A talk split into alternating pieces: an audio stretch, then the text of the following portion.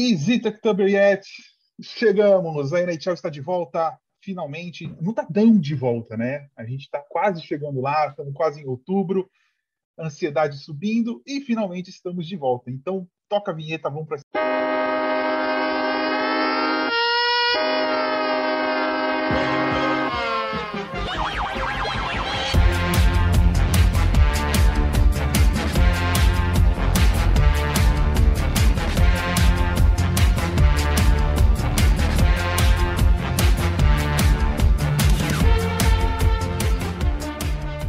Fala galera, sejam bem-vindos. Se eu não me engano, ao Icecast de número 55, o primeiro da próxima temporada, a pré-temporada.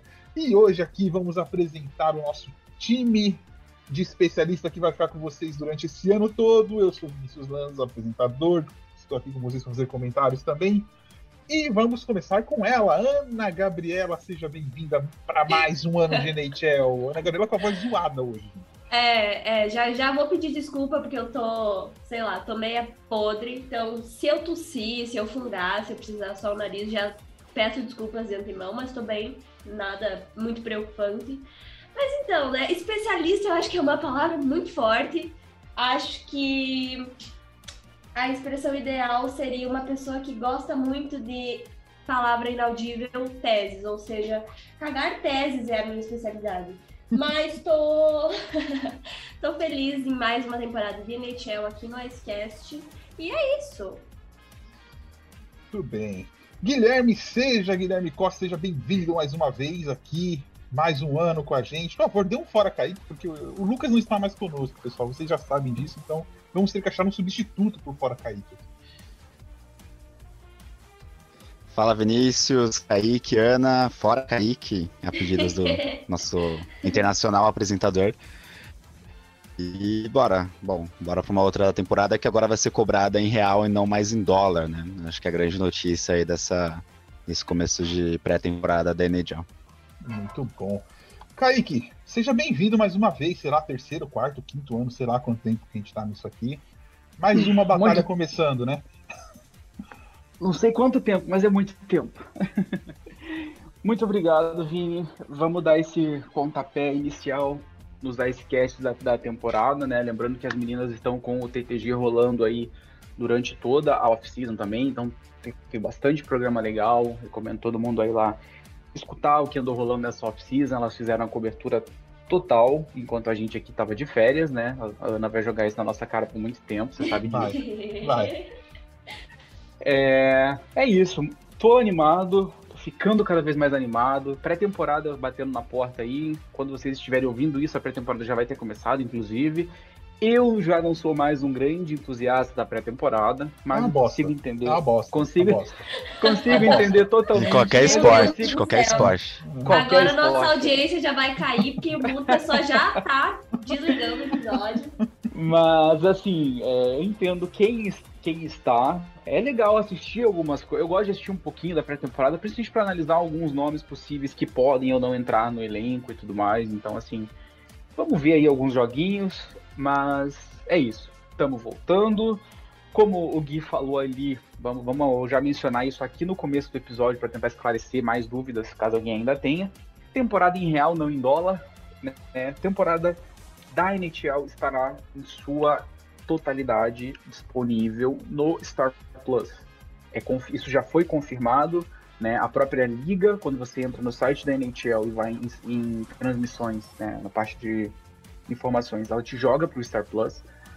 Ah, Kaique, mas por que, que a NHL vai ter toda? Mas por que, que a NFL e a NBA não tem? Porque é o seguinte, gente, o serviço de NHL TV, aquela que a gente pagava para a liga para assistir, ela não existe mais para nós aqui no Brasil. Ela não existe para a gente aqui na América Latina e em outros em alguns países do mundo também não. A ESPN, aquele acordo que a gente já não tinha noticiado antes, ela adquiriu todos os direitos dessa transmissão, a ESPN americana, tá? Ela adquiriu todos os direitos de transmissão online. Lá nos Estados Unidos vai ser transmitido pelo ESPN Plus, que é um serviço que eles têm lá. Para nós, ele chega dentro do Star Plus. Kaique, por que a pré-temporada toda não tá então, porque a pré-temporada toda ela nunca foi transmitida, nem mesmo na NHL TV a gente tinha acesso a todos os jogos de pré-temporada. Tem jogos que não são transmitidos. Então é por isso. Então fiquem despreocupados. E é isso. Vamos lá que a temporada vai começar. A gente vai ter um acesso muito bom. Né? O valor é mais acessível para todo mundo, diferente da NHL TV, que era aquela cobrança única, ou a mensal, que era muito cara. Essa cobrança ela cabe no bolso. Então, para você fica um pouco complicado. Tenta chamar um amigo ou outro para tentar talvez dividir, porque é possível né, acessar simultaneamente. Vamos lá, vamos se movimentar, vamos tentar mostrar a força da nossa comunidade aí, assistindo aos jogos através do Star Plus, assistindo também né, nos canais ESPN três vezes na semana, como normalmente tem os jogos, porque isso é importante, isso manda uma mensagem de que vale a pena eles continuarem dando essa moral que eles dão pra gente. Vini, vamos lá. Bora, bora.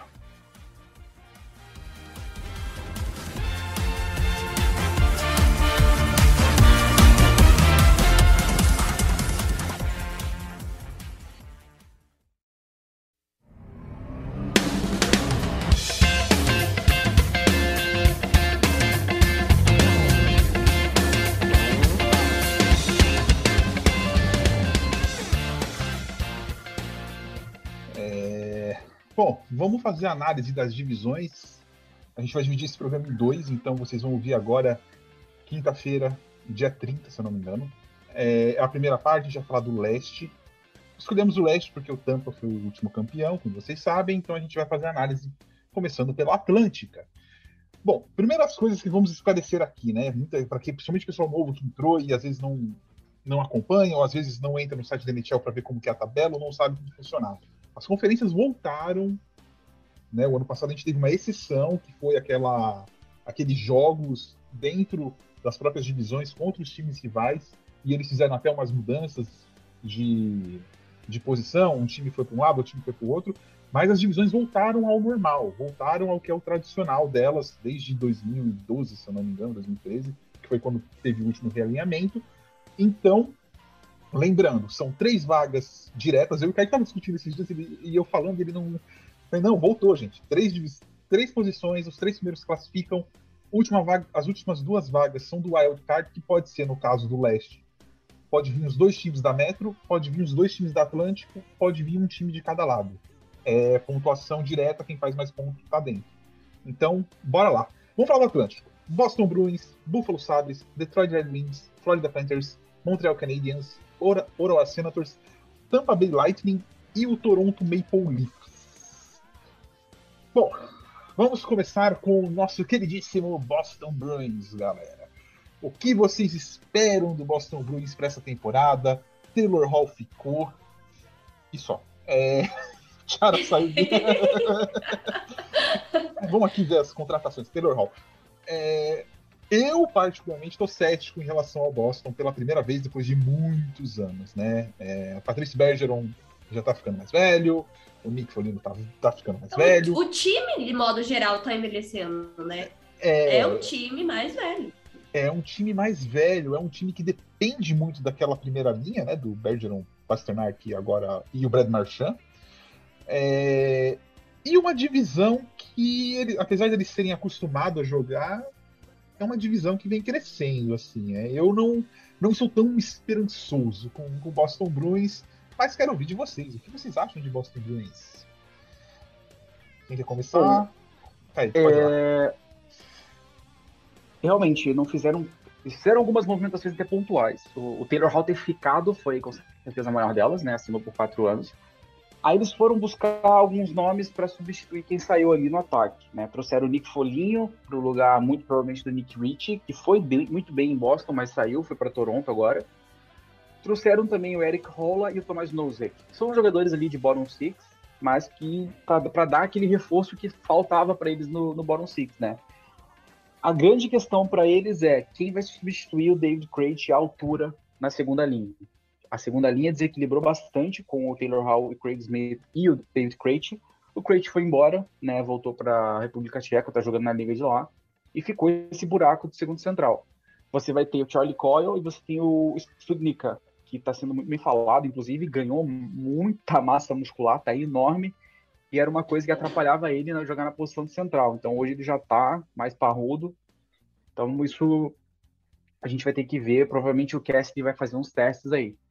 Na defesa, eles foram lá e trouxeram dois nomes, trouxeram um nome que é bastante, me agrada bastante, que é o Derek Forbort. É aquele defensor bem low profile que faz o trabalho sujo, né? É block, é hit, mas que é muito seguro. Renovaram com o Brandon Carlo, é uma renovação bastante longa e, assim, um pouquinho arriscada pelo histórico de saúde do Carlo. Se ele se manter saudável, o contrato é ótimo. Fora isso, tem que, se acontecer alguma coisa, vai ficar complicado. E, bom, a maior mudança deles foi no gol, né? O Carrasco tá fora por enquanto, uma lesão séria, operou, não reassinou o contrato ainda, então ele é, ele é free agent, e eles tiveram que buscar o Linus Zumark do Buffalo Sabres, assinaram ele por quatro anos, um contrato até um pouco alto, e indício é de que o Tuca não volta, né? Assinar o, o Mark dessa forma é porque o resto provavelmente não está em condição de voltar ou decidiu que não volta mais. É, Concordo com o Vini, apesar, apesar dos reforços, eu acho que é, vai ser um ano mais complicado para esse time do Bruins dentro da divisão. E um, a gente passar para ano aí para o Gui, lembrando que eles têm 1,6 milhões em cap, e esse próximo ano existe a renovação de Charlie McAvoy e Patrice Bergeron. Então, assim, e o Jake DeBrunsky. Então, assim, é um time que entrou realmente na reta final, final da, da, da janela, né? Assim, não tem mais onde passar esse braço depois depois dessa temporada. Ana.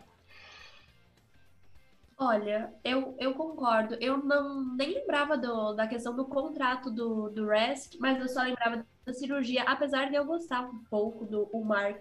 Mas eu acho que o Bruins é um time que, apesar né, dessas poucas movimentações e do elenco estar um pouco mais velho, eles são um time forte que tem tradição, né? Então eu acho que mesmo com essas condições, não seria assim tão surpreendente se a gente visse eles lá nos playoffs. Porque a gente sabe que essa divisão, eu, na minha humilde opinião, é uma das mais fortes e complicadas, né? Não, não é essa, é a, é a outra, é a, Metro, é a Metropolitan. Como vocês podem ver, a minha gripe também está atacando meu cérebro. Mas eu acho que dá para eles irem para os playoffs, sim. Muito bem. Gui? Acho que em questão de playoffs, o Boston Bruins deve, deve ir. É, como você disse, são três vagas aí por divisão, então acho que a, a grande disputa vai ser com Tampa Bay e com, Tolo, que o, e com o, o, Toronto. E assim, é, o, o Canadian, o Painters, uh, Sabres mais ou menos, o Ed Rings e os Senators que se reforçaram, não sei até que ponto eles ainda estão, ou, quer dizer, não sei até que ponto eles conseguem bater de frente com essas três equipes. Melhoraram? Ok. Mas numa, num confronto de divisão, acho que ainda o Boston Bruins está um pouco acima dessas equipes. A questão vai ser os playoffs. Eu não me recordo quem o Boston Bruins foi eliminado na temporada passada, mas na retrasada, Islanders. na eliminação. Islanders, né? Então, na, nessa eliminação pelo Islanders e pro Tampa Bay, ficou muito nítido que o, que o Boston Bruins já estava precisando e precisa de uma renovação nesse elenco, né? Então, provavelmente o Boston Bruins passa tranquilamente para os playoffs, mas aí eu acho que também vai ser mais uma temporada com a mesma sensação que, que teve nessas duas últimas eliminações, né? De que a equipe precisa renovar, ser renovada e que basicamente é isso. Tudo bem. Vamos para a segunda equipe aqui da divisão, queridíssimo de algumas pessoas, de todo mundo, né? O time que não faz mal a ninguém, Buffalo Sabres só faz mal para ele mesmo. é... o Buffalo Sabres, eu diria que é, é, sabe quando você compra todos os ingredientes do bom e do melhor, mas você não sabe o que fazer com eles? é exatamente isso, né? O, o Sabres, dois anos atrás, quando trouxe o Poço, e aí já tinham draftado o Jack Eichel, o Ramos, né? Você fala, puta, esse time tá. Não, não, não está. Está uma bagunça. Jack Eichel quer sair, Jack Eichel não pode fazer operação, porque ele, o, o Kaique acho que explicou muito bem algum tempo atrás, em algum lugar que eu não lembro. É, a gente explica de novo. A gente explica de novo. É, você explicou, provavelmente você me explicou jogando. É, enfim, o Jack Eichel não, não pode fazer a cirurgia, o time não quer trocá-lo, e até aí, beleza, o time não queria trocá-lo, porque a gente já falou várias vezes, né? Ele assinou o um contrato que o cumpra, se o time não quiser trocá-lo. É, tiraram a capitania dele, enfim, assim, é candidatíssimo para mim esse time a, a, ser o último da divisão e mais uma vez disputar ali o, a loteria do draft.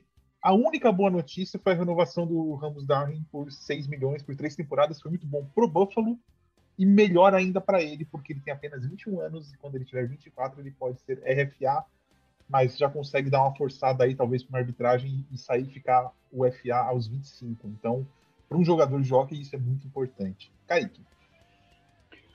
Bom, é, show de horrores total, né? Especialmente a questão do Eichel, né? Algumas outras questões foram bem feitas lá em Buffalo, na minha opinião, como, por exemplo, a troca do Ristolainen para o Flyers, que rendeu uma escolha de primeiro round, o que não é pouco, que a escolha do, do Flyers era, acho que a décima segunda. É, a troca do Sam Reinhardt, que também rendeu uma escolha de primeira rodada, e um jovem goleiro muito bom, que é o, que é o Divon Levi, goleiro titular do Canadá no, no, no Mundial de Juniores. E, então, assim, o Sabre está com essa questão do Eichel, que parece longe de ser resolvida, por enquanto. E concordo com o que você falou. Fez movimentações boas até, né? mexeu no time de forma consciente e fez o que deveria ter feito, exceto no caso do Eichel. É, vou deixar bem claro isso. O caso do Eichel ele já deveria ter sido resolvido.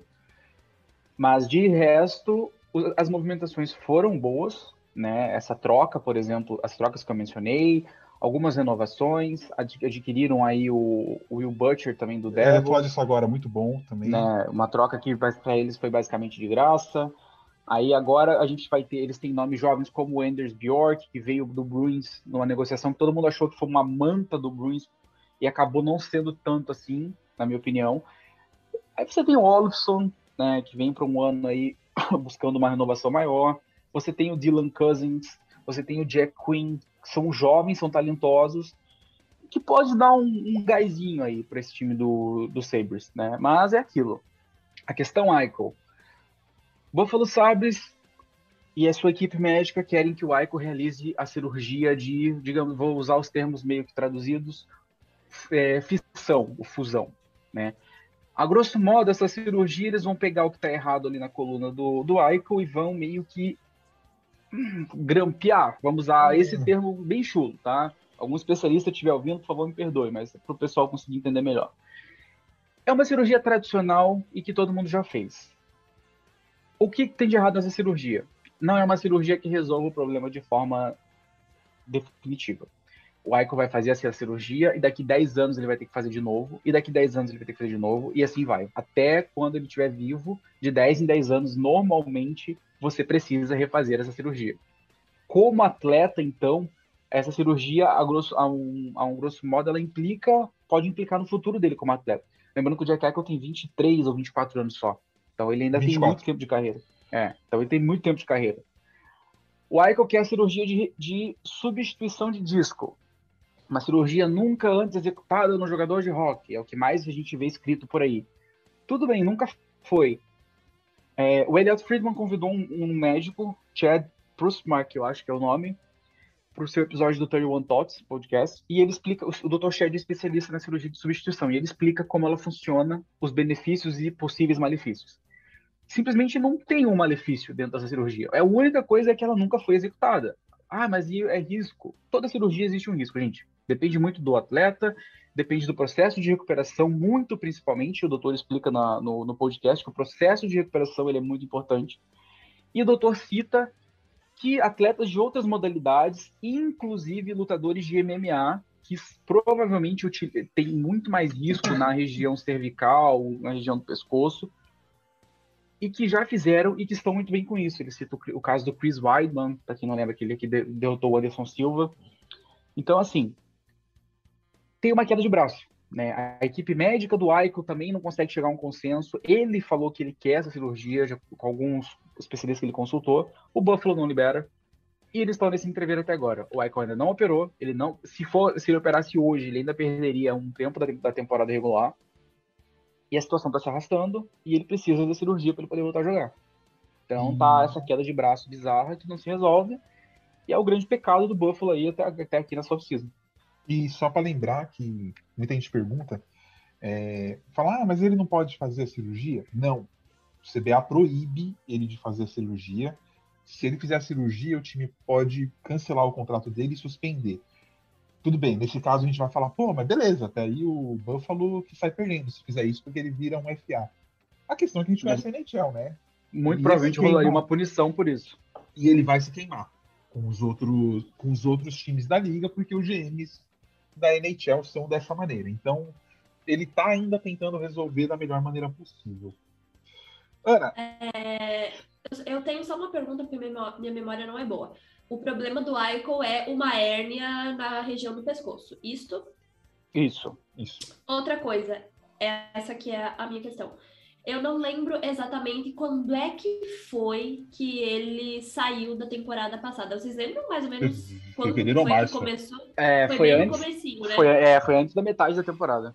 Foi. E a gente já tá em setembro. E os caras simplesmente não resolvem a situação. Sim, ele, poderia, ele poderia, estar jogando já. É... Sim, recuperar, ele... se recuperando e tal, e nada. Os caras não sabem nem o que vão fazer. E outra coisa que eu acho que é comentável também, que a gente até publicou no site essa semana, é que ele não é mais o capitão do time, né? O Sabres tirou o cargo de capitão do Eichel. Então tá um clima bem agradável lá Prioridades, em Buffalo, né? né? Prioridades, né, Ana? Sua coluna, problema seu. Me dá aqui esse negócio que eu vou dar para outro cara. Incrível. Parabéns aí pro Sabres, que é uma grande porcaria, né? E assim, é, é aquela questão, né? Os donos, a cultura. O pessoal, muita gente não tem muita, muita ideia em relação a donos, porque os donos não aparecem tanto, salvo algumas exceções. Infelizmente, né? Os donos, os donos, os donos do Buffalo, os donos do Buffalo Sabres, eles são ruins, tá? Eles são tenebrosos. Eles não têm muito senso das coisas. O, o Terry Pegula é um cara assim desprezível mesmo. E e é isso, ele tá ali metido nisso. A, a Kim Pegula também, que é acho que esposa dele, é. tá junto com ele. E assim, nada do que se esperava, né, quando a Kim Pegula assumiu parte do escritório, se cumpriu. O Buffalo segue sendo uma franquia que toma decisões que ninguém consegue explicar. Ai, ai. Bom, Gui, Ana quer falar mais alguma coisa sobre o time antes de eu passar pro Gui? Ah, não, deixa. Pode Gui. seguir. É, acho que vai ser mais uma temporada do Sabres é, a sombra dessa polêmica com, com, com Iroh. Polêmica não, problema com Iroh. É, acho que a questão do, dele ter perdido a faixa de capitão faça com que seja muito mais palpável é, uma transferência dele para uma equipe. E aí tem que ver qual equipe que vai ser. É, temporada passada, em algum ice, eu até sugeri o, o Blue Jackets, né, que estava precisando de um central um pouco mais experiente. Mas assim, é, daqui a pouco a gente vai falar do Senators e do Red, Ring, do Red Wings, que foram equipes que terminaram e na, na última colocação das divisões na temporada passada. O Red Wings terminou na penúltima, na verdade, né? Mas passou boa parte da, da, da temporada em última colocação. A gente vê avanços nessas duas equipes, né? É, a gente vê, e aí você pode falar em relação a aquisições, mas até a questão do comportamento de como foi a temporada passada e como e aí a partir disso projetar para essa. Não é o que vai acontecer com o Sabres. Vai ser mais uma temporada falando de Idaho, vai ser mais uma temporada que o Sabres provavelmente vai tomar porrada de todo mundo e que isso vai só vai mudar a partir do momento que o que o Idaho sair. Acho que é a única solução. E aí, a partir disso, sim, acho que, que talvez a franquia de Buffalo pode entrar no eixo aí para tentar alguma coisa. Porque time por time, pelo menos na divisão ali daria para brigar um, um pouco com Panthers e Canadian, pelo menos até certo ponto para um wild card, né? Mas dessa forma, como já inicia a temporada e como provavelmente vai ser ela completa, não, vai ser uma equipe que vai ficar nas últimas colocações. Bem, aliás, Gui, para te dar o, o crédito disso, eu vi no Bleach Reporter muita gente apostando que o Eichel vai na deadline pro Blue Jackets, tá? Então, se acertar, a gente tem que lembrar que você falou isso antes, faz um ano quase. Obrigado. Pode mandar a cerveja aqui para São Paulo. Muito bem. Próximo time é um time que muita gente odeia, mas é um time que está fazendo um trabalho e desculpa os fanáticos, o melhor GM da, da NHL está nesse time, que é o Steve Eiserman. É, o Red Wings, né, gente? Pô, eu acho que o Red Wings saiu daquele limbo que ele tava é, com contratos horrorosos. Hoje o Red Wings tem uma folha enxuta, alguns jogadores ainda muito velhos na defesa, muito velhos não, né? Mas que não vão estar quando o Red Wings voltar a competir, já tem contrato acabando. Zadina, Veleno, Sangagner, é, é um time que começa a ter uma cara de. Ainda não de playoff, tá? Porque é muito cedo. Mas é um time que começa a ter uma cara de. de que tá dando passos importantes. E eu tô bem contente com essa equipe. Eu não acho que eles vão ficar mais em último. Acho que estamos. É, eu acho que eles vão ficar mais em último, talvez em penúltimo. Mas... É, talvez em. É, mas é... Tem dos Sabres na divisão, tô então. Tô brincando. É, eu consigo. Sabe quando você vê assim? Porque tem time que você olha, né? Por exemplo, o Ned falou dos sabres. Pô, eu olho pro sabre e falo, puta merda, mas o que vai ser isso aqui, tá ligado? Você fala, Sim. vai, né? E não, tem time que dá sinal. E esse é um time, não tão sinais tão bons ainda quanto o Oral Senators, mas é um time que começa. A gente começa a ver o brilho ali de novo, né? Uhum. Voltando. E precisa, porque é um time muito tradicional. Então, eu tô bem contente. Eu não acho que vai pra playoff, mas é um time que eu começo a. Já começo a querer ver um jogo ou outro pra para ver como que essa galera vai desenvolver. Eu acho concordo com você. Eu acho que é um time que vai começar a dar um pouquinho para frente a partir dessa temporada, né? Ainda sob a liderança do Dylan Larkin, é, ainda tem o, o Jacob Vrana, que veio na troca com, com o Capitals e deu muito certo lá em Nossa, Detroit. Tá tendo, tá tendo espaço, tá tendo tempo de gelo. A gente viu que era só isso que esse menino precisava, né? No Capitals ele ficava flutuando entre segunda e terceira linha e não estava conseguindo jogar. No Detroit ele já está tendo esse espaço e está indo muito bem, renovou seu contrato por três anos. Para mim, o que vai ser talvez um grande, grande, grande acerto do, do Eiserman é o Pius Sutter, que foi muito bem em Chicago nessa temporada, e eu tô até agora tentando entender o porquê que o Chicago não renovou com ele. Não faz o menor sentido. E os jogadores novos, né? O Veleno, o Zadina, esse ano acredito que o Moritz Sider, o prospect defensivo, é, já suba. O Lucas Raymond Isso, pode você ser que dele. apareça já. ne- Não sei se chega nessa, mas na próxima já é mais certo. Ah, bem logo, Então, por aos, favor. pou- aos poucos, aos poucos eles estão começando a caminhar. O time no ataque já é bem jovem, né? Com dois nomes mais, mais experientes ali, o Sam Gardner e o Carter Rowney. A defesa, como você mencionou, já é mais envelhecida, né? Nick Larry e Danny Kaiser são os últimos anos de contrato, vão embora e vão abrir 10 milhões de, de cap. Nossa, Mark Stoll. dinheiro, né? Mark Stoll renovou por 2 milhões apenas e está sendo, tá sendo meio que um líder ali para os meninos, né? Tá, toda a experiência que o Stoll tem, ele está sendo um líder para os meninos. Um acerto do Eisenman, na minha opinião, renovar ele mais um ano, porque é o tipo de negociação que não machuca você, Uhum. né? Não é um é contrato necessário, longo. né? E Porque é tem que ter esses caras mais velhos no meio dessa garotada pra dar um norte, pra ajudar eles em algumas questões, tipo, não de habilidade, mas lidar com algumas coisas que eles ainda não têm experiência pra fazer, né? Sim. Sim, e o Stoll é um cara bastante rodado, com bastante Uhum. dessa experiência. Então, ele estando ali, para esses ótimo- meninos é ótimo, ótimo porque na defesa ótimo você tem o. Você tem o Ronek, que acabou de renovar, você tem o Troy Stecker, que, reno- que ficou mais um ano, e daqui a pouco você vai ter o Sider subindo, outro defensor que eles draftaram. Então você tem um cara desse ali, para como a Ana falou, dar, ser essa referência, né, é é bom. Então, só, só, só decisões acertadas e uma- um dos maiores roubos dessa, off-season, que foi a troca do. Foi a troca pelo Alex Nedeljkovic, né? Goleiro que foi candidato ao, ao Caldo de melhor novato da temporada e que por algum motivo o Carolina Hurricanes escolheu não pagar um milhão de dólares a mais no contrato e trocou por nada, basicamente. É, o cara- a, gente vai chegar, a gente vai chegar, a gente vai chegar pro Carolina Hurricanes daqui a pouquinho, não vou falar mais nada agora, mas quando a gente chegar lá, podem se preparar que eu tenho bastante coisa para falar sobre eles. Mas assim, Tem o, sobre o tem Detroit o, Red e tem Wings o, pra e tem o tryout, tá, Kaique? Do Bob Ryan também. e o que- Rob- Bob Ryan, que deu muito certo ano passado, muito legal de ver o Bob Ryan né, voltando depois do problema que ele teve. Pra quem não se lembra, o Bob Ryan entrou no programa de assistência da liga por um vício em alcoolismo, tratou desse vício, retornou, né, e aí tomou um buyout no seu contrato no Senators, uma coisa que foi acordada entre eles e voltou muito bem, jogou no Detroit esse ano, teve hat-trick, teve tudo isso, então foi, foi bastante legal de ver o, o Ryan. Então é, é um time assim, gente. O dia que o Detroit Red Wings estiver jogando, é, recomendo vocês a pararem para assistir um pouquinho, porque acho que vai ser divertido de ver. Bom. Eu ia fazer a piadinha do Stoll, Ele é um ótimo cometor de turnover também. Se vocês quiserem, ele pode ensinar a molecada também. É, é um excelente técnico isso aí. Ana. Oi. Pode falar um pouquinho do Red Bull? Oi, o Kaique bem? já falou tudo, eu vou só assinar embaixo. Tudo bem. Gui. É, a minha pontuação ia ser do Nedeljkovic no gol. Acho que ele pegou muito na temporada passada no Keynes. E acho que foi uma das grandes tra transferências dessa off-season, né?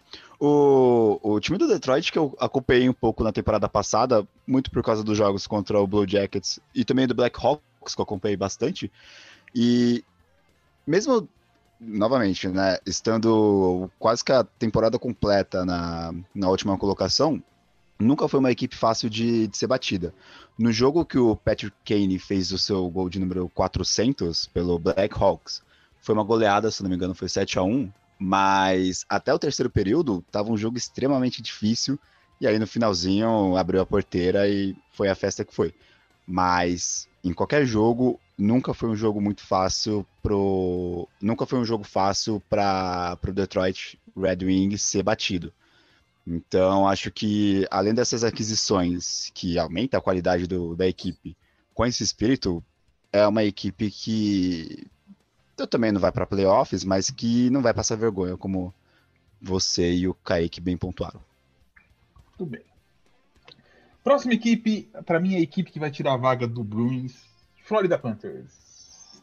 Barkov, é. Essa equipe vai ser casca grossa de bater. Eu acho que eles vêm fortes também, hein? Bastante. Me agrada, me agrada muito uh -huh. Florida Panthers é, já veio muito bem na última temporada e conseguiram dar uma melhoradinha no time ainda, né? Então ali no ataque trouxeram o Sam Reinhardt do Buffalo, a troca que por aí eles custou um prospect de goleiro que eles não precisam agora porque tem o Bobrovsky e tem o, Spencer Knight que vai jogar esse ano. Então você adiciona uma, um cara como o Reinhardt que é novo, é muito talentoso. Né? O Hornquist se recuperou bem demais. O Sam Bennett, que veio de Calgary jogado praticamente de graça, e deu muito certo. Conseguiram renovar o Anthony Duclair, que também vem fazendo um ótimo trabalho lá. Joe Carter Verhage, aí tem o Carter Verhage, que também foi uma grata surpresa, e jogou o... na primeira linha. O Ekblad volta essa temporada já, né? Já se recuperou? Volta. O Ekblad já volta. voando também. Também. E aí trouxeram um cara, um cara como o Joe Thornton, que traz muita experiência também, traz um pouco de profundidade. O Thornton até jogou bem no Leafs nessa temporada. E na defesa, né, deram, deram ali o buyout no, no, no Kit Yandel. No Yandel. Mas assim, o Ekblad de volta, Montour ficou, o Mackenzie Wigger, que grata surpresa nessa última temporada, jogou muito, muito, muito, foi o melhor defensor da equipe. E o Gustavo Forsling, que renovou também, jovem. Então, assim, o time do Flórida ficou mais parrudo no ataque, a questão da defesa é uma, é uma que assim me deixa um pouquinho incômodo, mas vamos ver como essa, essa unidade vai sair. E no gol, cara, você tem o Bobrovski, que durante a temporada regular ele, ele é sempre muito bom, não tem jeito. E ainda vai ter o Spencer Knight, que é provavelmente o melhor prospect de goleiro, de, de, goleiro da liga. Mesmo o meu amigo Lucas discordando de mim nesse momento. mas o Spencer Knight é o melhor goleiro prospect dessa liga, tem só 20 anos, e esse ano ele vai ver mais ação na NHL, né? Sei lá o que, que o Panthers vai fazer com o Bobrovski daqui uns três anos, mais ou menos. Mas, por hora, tô bastante animado pro, pro Florida Panthers. E para mim, ele pega a vaga em, na posição 2 ou 3 da divisão. Você tá apostando em que, Kaique? Tampa, Panthers e. Eu acho que Toronto, Tampa... não nessa liga. Nessa, ai, nessa liga não. Nessa, nessa ordem, ordem especificamente. Eu iria com essas três equipes, com o Bruins correndo pela vaga do Wild Card. Uhum. Ana. Ai, ai. Olha, na temporada passada, eu confesso que fiquei bem surpresa com o Panthers, não imaginava que eles fossem tão bem assim. E tô bem animada para não acompanhar eles nessa temporada, porque possivelmente não vou conseguir assistir muito, mas eu acho que vai ser bem interessante também. Eu acho que eles estão sim ali entre as, as três posições. E eles têm um, um, uns caras assim que foram muito bem e com essas novas aquisições, eu acho que eles vão vir muito forte, sim. E, de novo, né, o Thornton tá aí no desespero por, por uma Stanley Cup. Vocês acham que ele consegue vencer uma antes de se aposentar? Meu, eu já vi um monte de gente falando que o Panthers vem esse ano. Eu não consigo botar essa fé ainda, né? porque eu acho hum. que é um, time, é um, time, que eu não vi indo longe nos playoffs e eu não. Eu sou muito cético com esse ponto, sabe? De Sim. o time não vai, né? Nunca foi, tipo, vai ser campeão. Então, mas pode acontecer. É... Eu acho que assim, cara, no leste, se bateu. Se, porque provavelmente eles vão bater, eles vão pegar o tampa se eles passarem nos playoffs. Na, não sei se Toronto. na primeira ou na segunda rodada. Toronto. Na segunda rodada, é. provavelmente, na primeira depende muito do, do alinhamento dos astros. Se bateu tampa, se bateu tampa, chega na Stanley Cup. Para mim, se bateu tampa na primeira ou na segunda rodada, ninguém segura. Mas é, é aquilo, é difícil. Eu tenho uma projeção sobre tampa que eu vou falar quando chegar. Que nossos amigos torcedores de tampa não vão gostar. Mas vamos lá. É... A Natália vai te caçar, hein? Você se esconde em Londres. É, então. Vai me mandar, mandar uma bomba aqui para Londres. Gui, Flórida. Quer ir pra Flórida? Bom, praia, é... praia, cerveja. Sim, sim. Pra ver o Panthers também. É. É... é não nos playoffs, né? Uhum. Mas, assim, acho que. Eu não sou muito de, de, de, polêmica, né? Mas temporada passada o Panthers pipocou contra o Lightning. Então, acho que isso me fez ficar cético em, em relação a essa temporada. Lógico que a divisão é, muito coloca, coloca a equipe de, do, do Panthers numa posição muito tranquila para se pensar em playoffs. É, a partir dos playoffs, eu também sou cético como você, Vinícius, é, em relação a como eles vão lidar. E aí eu acho que o exemplo da temporada passada é o melhor, né? Eles estavam numa grande fase, fazendo uma. Fez, fizeram uma temporada regular muito boa, pegaram o, o, o Tampa Bay 10 vezes. Então. E aí, no, e aí nos playoffs, basicamente jogou toda a temporada regular no lixo, né? Equipe extremamente nervosa. Acho que algumas aquisições, como o do Thornton, contribuem para dar mais experiência a essa equipe, que é bastante jovem. Mas. E aí, numa discussão que foi levantada aqui com o Bruins, para pegar uma terceira colocação, acho que vai ser uma boa disputa e talvez a, é a grande disputa do, dessa divisão nessa, nessa temporada, né? Da Atlântico. Mas é lógico que quando se fala do Painters, é, nunca é algo. Nunca é um, um, um, horizonte dos piores. É sempre num, numa atitude otimista, porque a equipe faz isso, faz o, o, os fãs terem essa, esse tipo de sensação. Acho que a única questão também do Panthers, assim como o Bruins, é como eles vão se comportar nos playoffs. Acho que divisão é algo tranquilo. Tudo bem. Próximo time, antes da gente falar, é o Montreal Canadiens. Vamos mandar aquelas orações positivas, energias positivas, qualquer crença para o Guto, que é torcedor do Canadiens, está passando por dificuldades de saúde. Então, nossa energia positiva para ele e para a família dele. Mas, falando de Montreal, gente, Montreal foi o conto de fadas da temporada passada. É um time, para mim, totalmente baseado em Carey Price, que eu já nem acho também tudo isso, mas é um time que ele acaba rendendo muito bem na temporada regular. É... tem muito o que falar. Perderam alguns jogadores, né? O Schweber está machucado. Acho que o próprio Price está machucado por um tempo. Não sei se vai conseguir começar a temporada. Perderam o Koktaniemi, se eu não me engano, para o Carolina. O que eu achei um erro. É, a gente disse foi bem debatido. É, ah, era muito caro, não sei o que. É, mas era um ano que você precisava do cara, né? Um ano só. Você poderia ter dado match nessa oferta aí, depois ver o que faz com o cara, troca no deadline. Enfim, opiniões sobre o Montreal, para mim é um time totalmente fora da disputa de playoffs. Eu não consigo ver esse time chegando nos playoffs. Então, a, a divisão ficou mais. E eles divisão... ainda. Pode, pode, falar, Ana, pode falar. Não, eu só ia acrescentar que eles também perderam o Danô, né? Que era um cara que era bem importante ali pra eles. Sim, sim, sim, sim. Pode falar, Kaique. É, não, eu concordo com vocês nesse ponto. É, não, não, digo que eles estão totalmente fora, né? Mas de fato, com o novo, com o realinhamento original das, das divisões, complicou para eles, né? Vamos lembrar que Montreal Canadiens entrou nos playoffs do ano passado ali no, no limite do limite. Se fosse um, um, um, ano tradicional, não teria entrado. E aí cresceu bastante nos playoffs e tudo mais, mas é o tipo de performance que a gente não pode deixar enganar. É um time bom, não para mim não, não é, é, um time bom, mas não passa disso, né? Me desculpe o torcedor.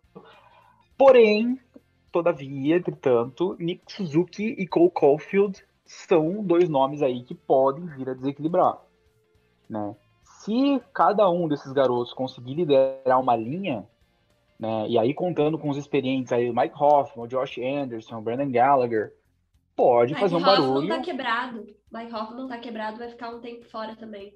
Vai ficar fora também. Eles acabaram vai. de assinar o Hoffman por três anos. E o Hoffman está arrebentado. Eu é, acho aí, é com a perda com a perda do Philip Dano, que para mim é a maior perda para eles, porque o Philip Dano é um central que joga uma barbaridade na defesa também. Mas Matou muito. Toronto. Matou muito. Toronto. Matou Toronto. Acabou, acabou com o Toronto, acabou com o Austin Matthews.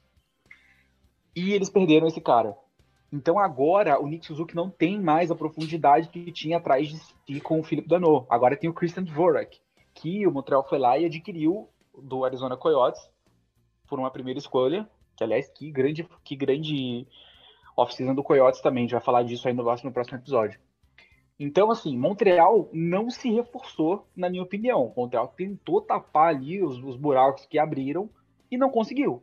Né? E ainda tem esse destaque absurdo do Shea Weber, que não deve jogar essa temporada, e especula-se que talvez não jogue mais, né? infelizmente, devido a lesões.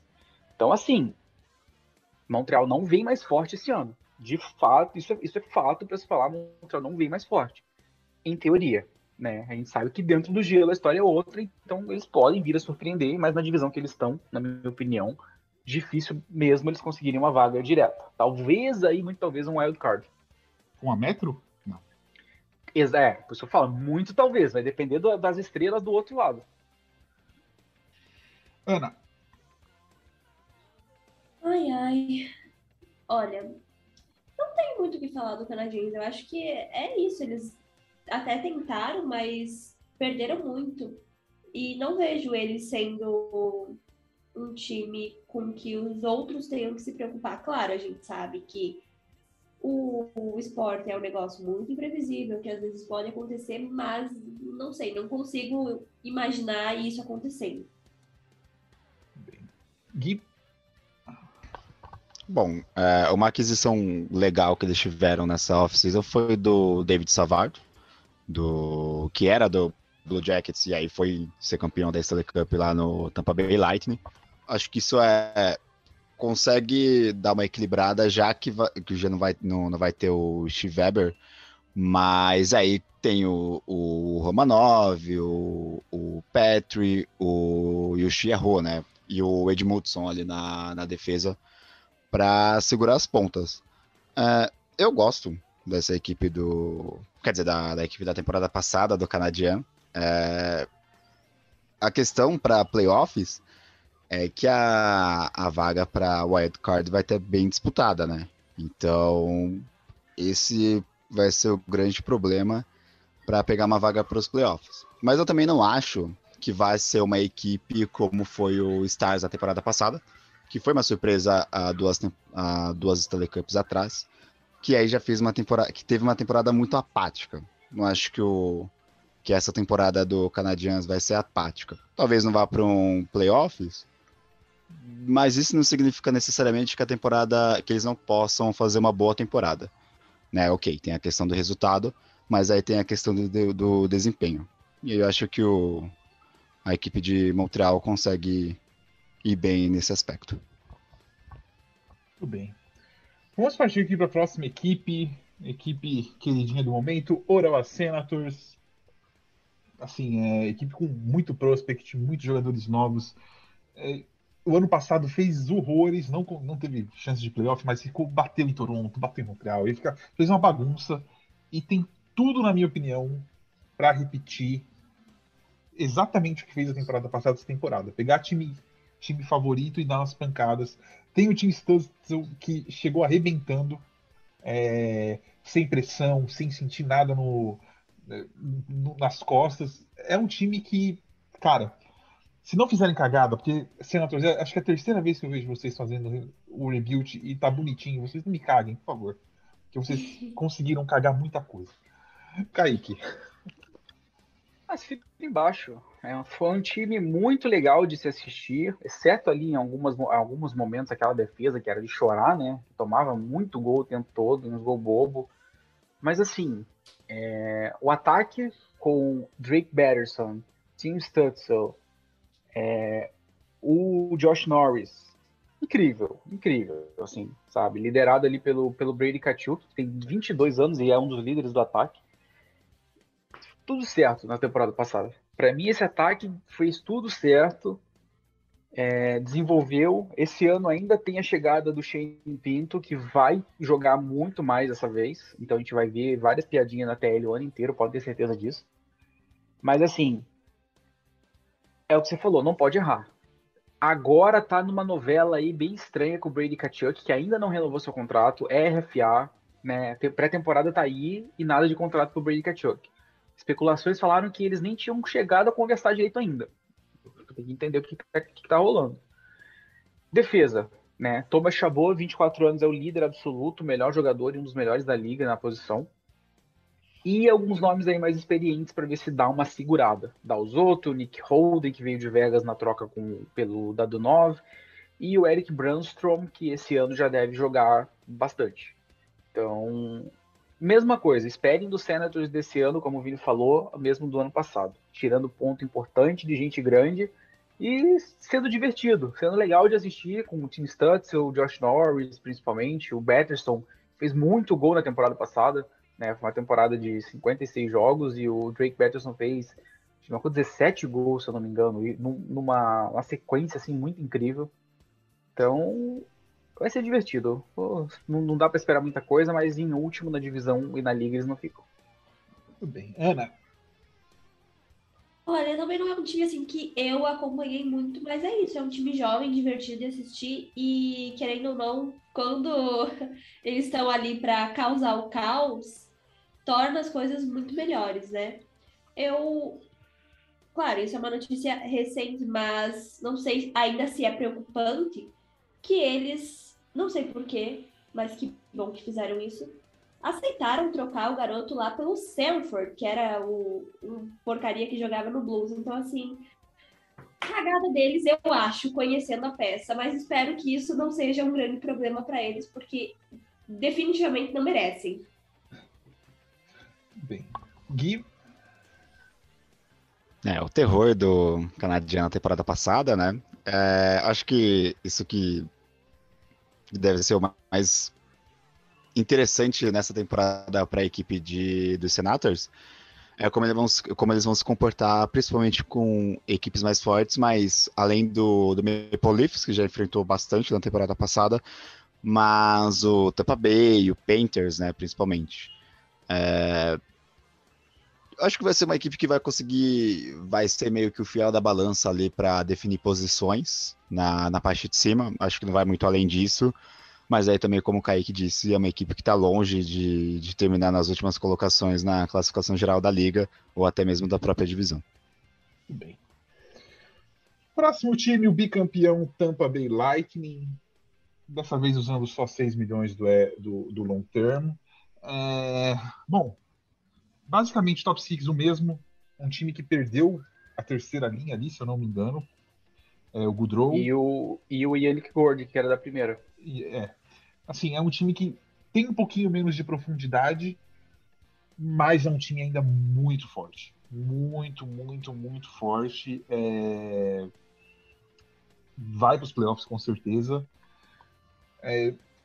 Dizem que é o time a ser batido eu acho que esse time vai cair na primeira rodada esse ano.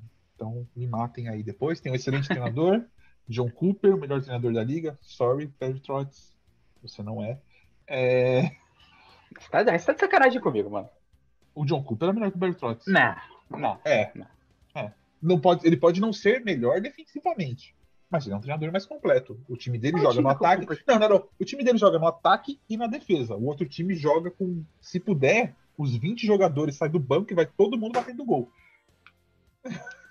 Essa é a definição que eu tenho dos dois. Faz sentido. Meu Deus Acho do que eu- céu. A gente vai ser cancelado. Não acho que o Cooper entre nem entre os três melhores da liga, mas tudo bem, vamos, vamos seguir. Mas você acha que o Trotz entra entre os três melhores da liga? Eu acho que entra. Enfim. Que mesmo que o time seja, mesmo que o time seja defensivo com, com, com, com o material humano que o Trotz tem e o que ele consegue fazer é uma coisa que é, é muito notável, na minha opinião. Você pode não gostar, eu detesto, você sabe que eu odeio o jogo reativo. Mas, enfim, não é, a não é, não é a discussão Não do discussão, momento. é, não é discussão momento. Eu ia falar. Sobre o Tampa, sobre o Tampa é o seguinte: eles perderam Goodrow, Coleman, Gord e Tyler Johnson.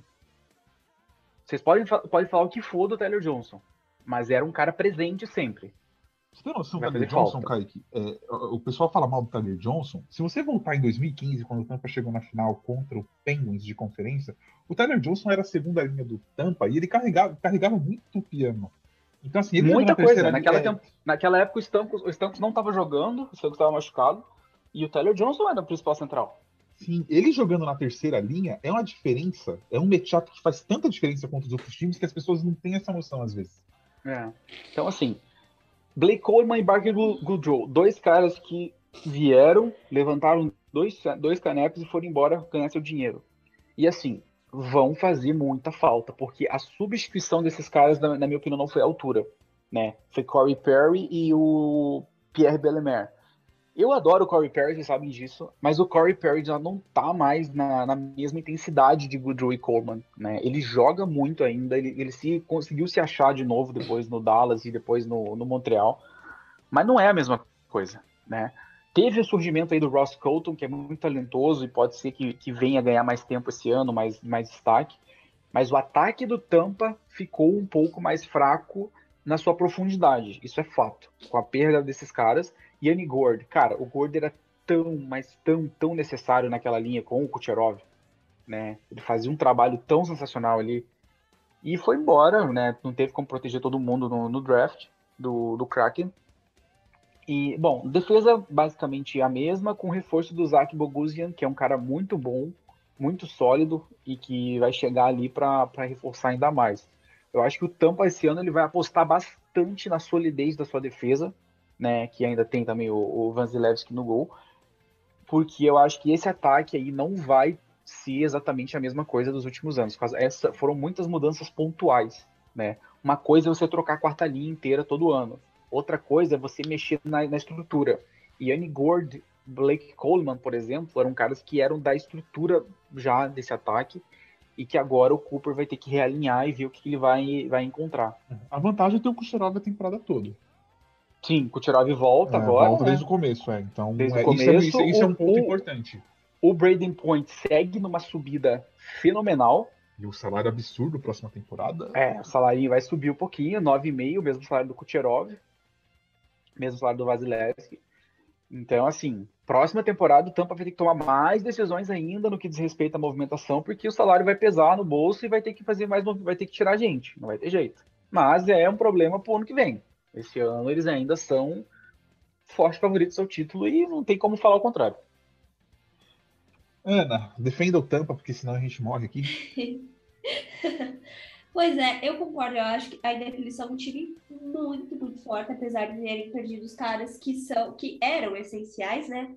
Mas eu acho que o Kaique é, falou muito bem, só que ele esqueceu do ponto principal, que é o que com certeza vai trazer a Cup, que é o Pat Maroon, entendeu? Onde o Pat Maroon está, a Stanley Cup está também. Não, brincadeira, mas eu acho que é isso. É, eles perderam, mas ainda assim é um time muito forte, muito forte mesmo. Gui, É, na temporada passada já, eu já tinha visto alguns comentários duvidando da, da capacidade do Tampa Bay, né? Acho que nos playoffs eles mostraram o, a equipe que é, enquanto, enquanto estrutura psicológica para aguentar o, o que é um tranco de playoffs.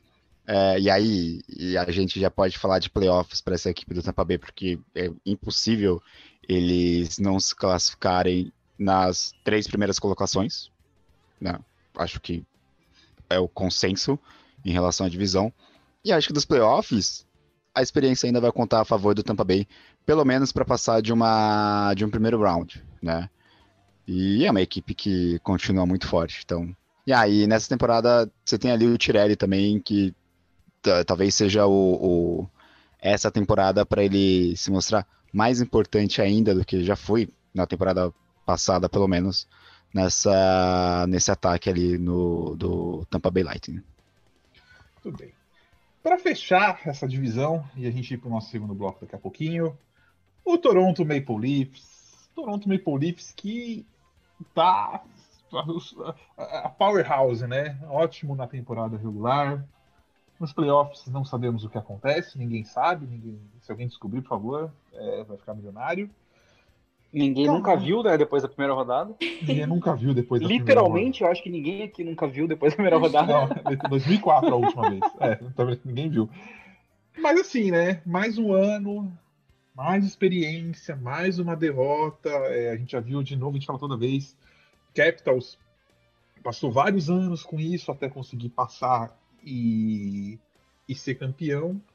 E eu tenho na minha cabeça que o Toronto precisa pegar o Boston na primeira rodada e eliminar uma vez para a gente poder falar acabou a zica, sabe? Tirou Eu a... acho que nem para a gente falar que acabou a zica, mas para que o psicológico desse time, não só dos jogadores, tipo, dê uma melhorada, entendeu? E dos torcedores e da mídia e tudo, porque eu acho que é um negócio que além deles não conseguirem, já tá meio que intrínseco nele, neles. Uhum porque, tipo, putz, lá vamos nós pro primeiro round de novo. E tem uma coisa que, sei lá, tá dentro deles que acaba atrapalhando também, sabe? Sim, chegou o Nick Hit, né? Até você falou, às vezes nem é o Boston, sabe? Eu, eu, eu tenho uma visão de Toronto que o dia que o Toronto passar dessa primeira rodada, eles vão pelo menos ali até a final de conferência. Eu acho que sim também. Eu acho que sim. É, é um time que vai engrenar e, e para mim, eu tenho na minha, na minha visão que esse time vai ser o primeiro da divisão esse ano. É, é, um time muito bem montado, muito completinho e sem a pressão da, sem a pressão que eles têm na temporada regular, porque são 82 jogos, eles têm que fazer muita cagada com um time bom, sendo um time bom, para não ir aos playoffs. Eu acho que o Toronto tem tudo para ser o primeiro da divisão. Quando chegar aos playoffs, aí a conversa é outra. Sim, é, é isso. É, deram, uma, deram uma aumentada, digamos assim, no, no elenco, né? Chegou aí o Nick Rich, cara mais físico e tal. Tem o, o Simmons, trouxeram também Michael Bunting. É, e o Curtis Gabriel ainda, né? Que deve ficar ali na função quarta linha, briga, quarta linha, briga. Então o, o Leafs está indo por um caminho meio. tentando, tentando se tornar aí um, um time meio, meio parecido com o Bruins, né? Muito talento na linha de cima, muita porrada na linha de baixo. Então vamos ver se essa, se essa mistura nova que eles estão apostando vai dar certo. Mas é aquilo. É, o Toronto precisa exorcizar esse demônio do primeiro round. Igual o Capitals precisava do segundo. Hum. E tem ainda o contrato de tryout do Nikita Gusev e do Rossang. É, que são wingers... O Rossang é um cara que eu tô querendo que finalmente, né, saiu do, do Islanders. O Islanders cozinhou esse menino muitos anos. É, vamos ver se ele consegue uma oportunidade na, na NHL o talento para isso ele tem. Acho que pagou caro demais por alguns errinhos bobos aí no, no passado. E o Guzev, que, cara, chegou com muita expectativa na, na, NHL e simplesmente parece que o talento dele secou. Vamos ver se ele se reencontra aí no, no Toronto, que é um cara que tem tudo aí para ser um cara que marque pelo menos aí 20 gols numa temporada. Tem talento para isso, mas parece que chegou naquele ponto da, da carreira que dá uma estagnada, assim, ou que tá num momento muito ruim que não consegue sair. É, esses dois caras, se eles derem certo, é uma terceira linha que põe Toronto acima de muito time, inclusive.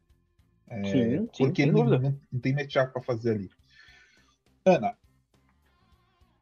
Então, eu acho que é o que a gente estava falando. Eles são um time muito bom no papel. Acho que quando começar a temporada e tal, eles vão provar isso, que não é só no papel que eles são um time que vai dar muito certo. Eu acho que eles não perderam, assim, ninguém que fosse, lógico, bons ouvidos essa palavra, mas, tipo, relevante, que vai fazer muita falta, assim, no time. Acho que não. Acho que eles vão continuar muito bem. E eu acho que, assim, não sei o que, que vocês pensam nisso, mas dos torcedores que eu sigo do Maple Leafs, eu vejo muita gente que odeia o Marner, por conta de que ele não joga bem nos playoffs, que ele é meio desaparecido. Mas eu acho que não dá para jogar a culpa só nele, assim, sabe? Eu acho que teve outros caras que são muito bons ali do Toronto, que não foram para os playoffs. E a gente sabe ainda que teve aquela perda do Tavares, né? Uhum. Que logicamente foi um negócio que balançou todo mundo. Então, não sei, eu não consigo muito bem entender esse ódio ao Marner, porque ele é um cara muito bom. Vamos ver se para essa temporada isso muda. Por Mas eu acho que é, eu sei que né, a gente, todo torcedor tem um jogador do time que meio que odeia, mas é só um negócio que, para mim, eu não consigo entender muito bem, porque ele joga muito bem. É só mais essa questão dos playoffs, sabe? Só que eu assistindo aos jogos, na minha percepção, teve outros caras que são ali muito bons que também não apareceram. Eu acho que tem um ponto do torcedor do Leafs tem que, primeira coisa, voltar, volta um pouquinho no tempo, senta, pensa um pouquinho e pensa no Phil Castle. Duas cups. O Marner é, pra mim, assim, é, a não ser que você consiga trocar por um cara que vai chegar e resolver seus problemas, você falar, pô, eu vou trocar o Marner pelo vai, Miro Heiskanen para me resolver a defesa. Beleza. É uma troca justa. Agora, você trocar por, por trocar, você não vai resolver nada e vai perder um jogador de muita qualidade. Então, é, se acalma, gente. Não tem o que fazer. Playoff, uma hora, uma hora desencanta e vai, vai pegar uma temporada boa e. É, e não pode agir como se a janela do Toronto estivesse fechando também, né, cara? Pelo amor de Deus, tá abrindo. É, é. Abriu na temporada, abriu a duas temporadas no máximo, nem isso, né? O, Enquanto o, não passar da primeira Austin... rodada, Kaique, não abriu. Essa, não enquanto... é, é, entendeu? Então, assim, o Matthews tem 24 anos, o Marner 24, o Nylander 25, são os caras mais importantes desse ataque. Tavares, ok, Tavares é mais experiente, já tem 31 anos, mas ainda assim, do estilo de jogo do Tavares, ele vai continuar jogando dessa forma até os 34, 35, tranquilamente. Então, cara, se infelizmente o Tavares, a janela do Tavares fechar, não significa que a, que a janela do Leafs vai fechar. E esses 11 milhões do Tavares dá dois jogadores muito bom, assim. O Tavares tem mercado ainda. Então, calma. É, para mim sempre é se acalme, gente. Não, não, não, é. não, não, desmontem o time, porque o Capitals podia ter desmontado o time e foi campeão com o Backstrom e com o Ovechkin. E a festa tá chegando, eu acho. Logo mais. Gui.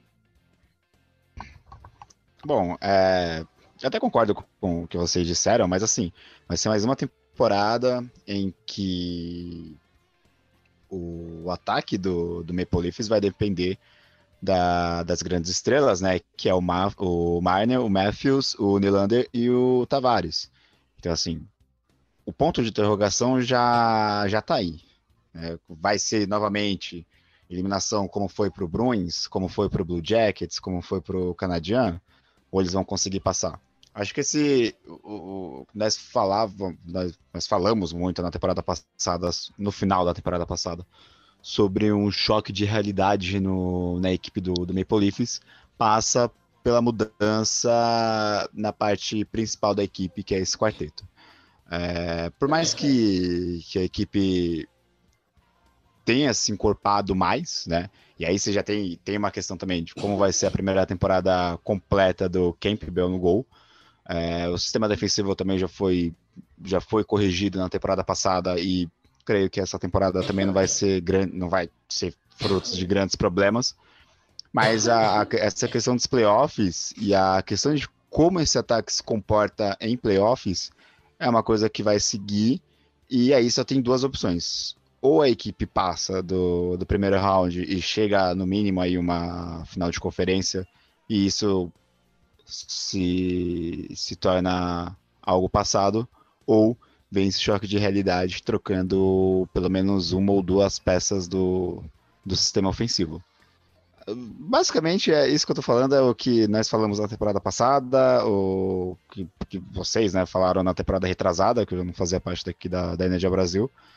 E, e, vai ser na temporada que vem, se o Toronto Maple Leafs não passar da, da, da, da primeira fase do, dos playoffs dessa temporada. Então, ok, a equipe tá, tá boa, não deve ter muitos problemas na, na temporada regular, mas essa questão dos playoffs é uma coisa muito grande para esse time do, do, do Maple Leafs. Né, tem a questão aí dos, sei lá, 60 anos sem Stanley Cup, ok, mas essas eliminações seguidas em primeira, primeiro round de playoffs é algo muito crônico E que, ok, a equipe é muito jovem, mas acho que já tem que começar a pensar em, em mudar alguma coisa. E aí você ter é, Marner, Nylander, é, o próprio Tavares, né, ou Matthews como moeda de troca, por assim se dizer, é um poder muito forte para você conseguir manter o nível desse ataque, né? Então, novamente, assim como o Panthers e o Bruins, a questão é os playoffs. Então, vamos ver o que, que vai acontecer quando chegar esse dia. Tudo bem. Só não, precisava, só não precisava aumentar tanto assim o sofrimento do torcedor, né? Falar que 60 anos sem campo é só é 40 e pouco ainda. Tem, tem, cara, é, tem cara que tá 60 anos, tem cara que morreu. 40 né? e pouco, é? É. ah, mas, ó, Vai chegar, né? Brincadeira. 50, são 54, eu acho. Eles encostaram no Rangers o ano passado. Ah, pô, que eles passam 60. esse ano. 54. É, é, Mas enfim. O Lucas que tem a calculadora lá, ele fica. Ele, ele acompanha mais a 54, calculadora. 50, 54, isso Ele acompanha mais, 40 a ainda. mais a calculadora do Leafs do que o- a calculadora do Flames. É, Vamos lá, para fechar então essa divisão. Para vocês, quem passa? Eu começo com, para mim, Toronto em primeiro, Tampa em segundo, Florida em terceiro, nenhum wild card sai dessa divisão. E para mim, o Toronto vai para a final de conferência esse ano. Kaique. Eu sempre aposto isso, né? Mas enfim. Eu vou, na- eu, vou no, eu vou no mesmo, eu acho. Talvez eu vou com eu vou com o Maple Leafs em primeiro na divisão, porque eles costumam jogar muito bem é, a longo prazo, né? A temporada regular para eles eles vão muito forte. Então eu vou com Toronto, Tampa e Flórida. Eu acho que o Bruins consegue beliscar a vaga no wild card. Bem. Ana? Eu concordo com o Kaique. Toronto, Tampa, Panthers e Bruins. É, a única discordância aqui foi eu comigo com o Bruins. Gui. Eu vou com Tampa, Toronto, Bruins na terceira colocação e o Panthers consegue brigar por um wild card.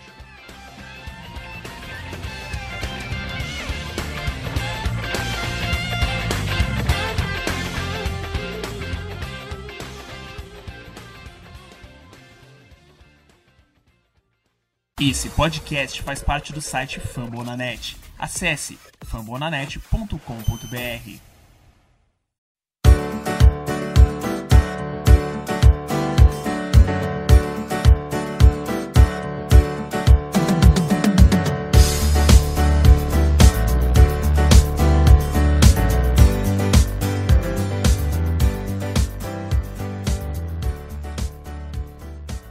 Começando o nosso bloco 2, vamos para a Metropolitan Division, divisão metropolitana, Carolina Hurricanes, Columbus Blue Jackets, New Jersey Devils, New York Islanders, New York Rangers, Philadelphia Flyers, Pittsburgh Penguins e Washington Capitals formam essa divisão que é uma das mais disputadas no último- nos últimos anos. Vamos Caos. começar caos, tristeza, tristeza. O... Começar pelo Carolina Hurricanes, para mim um time que volta agora para a nossa querida divisão. É, trouxe o Kotkaniemi, é, pagou caro, mas é um ano. É, temos aí quem mais? Temos o Sebastian Erro, temos o Svechnikov, temos o Derek Stepan, que chegou esse ano também, que vai jogar provavelmente na terceira linha. É um ataque bem poderoso, né? É, também tem o Jasper Fast, caramba, parece muito o meu time faz uns dois anos atrás. É, Shea, é, é bem parecido, inclusive. Frederick, Frederick Anderson no gol, Antti Ranta, trouxe o, o Anthony De Angelo, pra mim, a última oportunidade que ele tem na, na NHL. Pessoal, um time pra mim que vai disputar a vaga dos playoffs. Aliás, essa divisão já abro aqui dizendo: a diferença do primeiro pro quinto vai ser de 3, 4 pontos. Kaique, Concordo contigo. É, vai ser bastante equilibrada, acredito. O Hurricanes veio muito forte nas últimas temporadas, né? Acertaram bastante a mão lá no, no trabalho deles e tudo mais.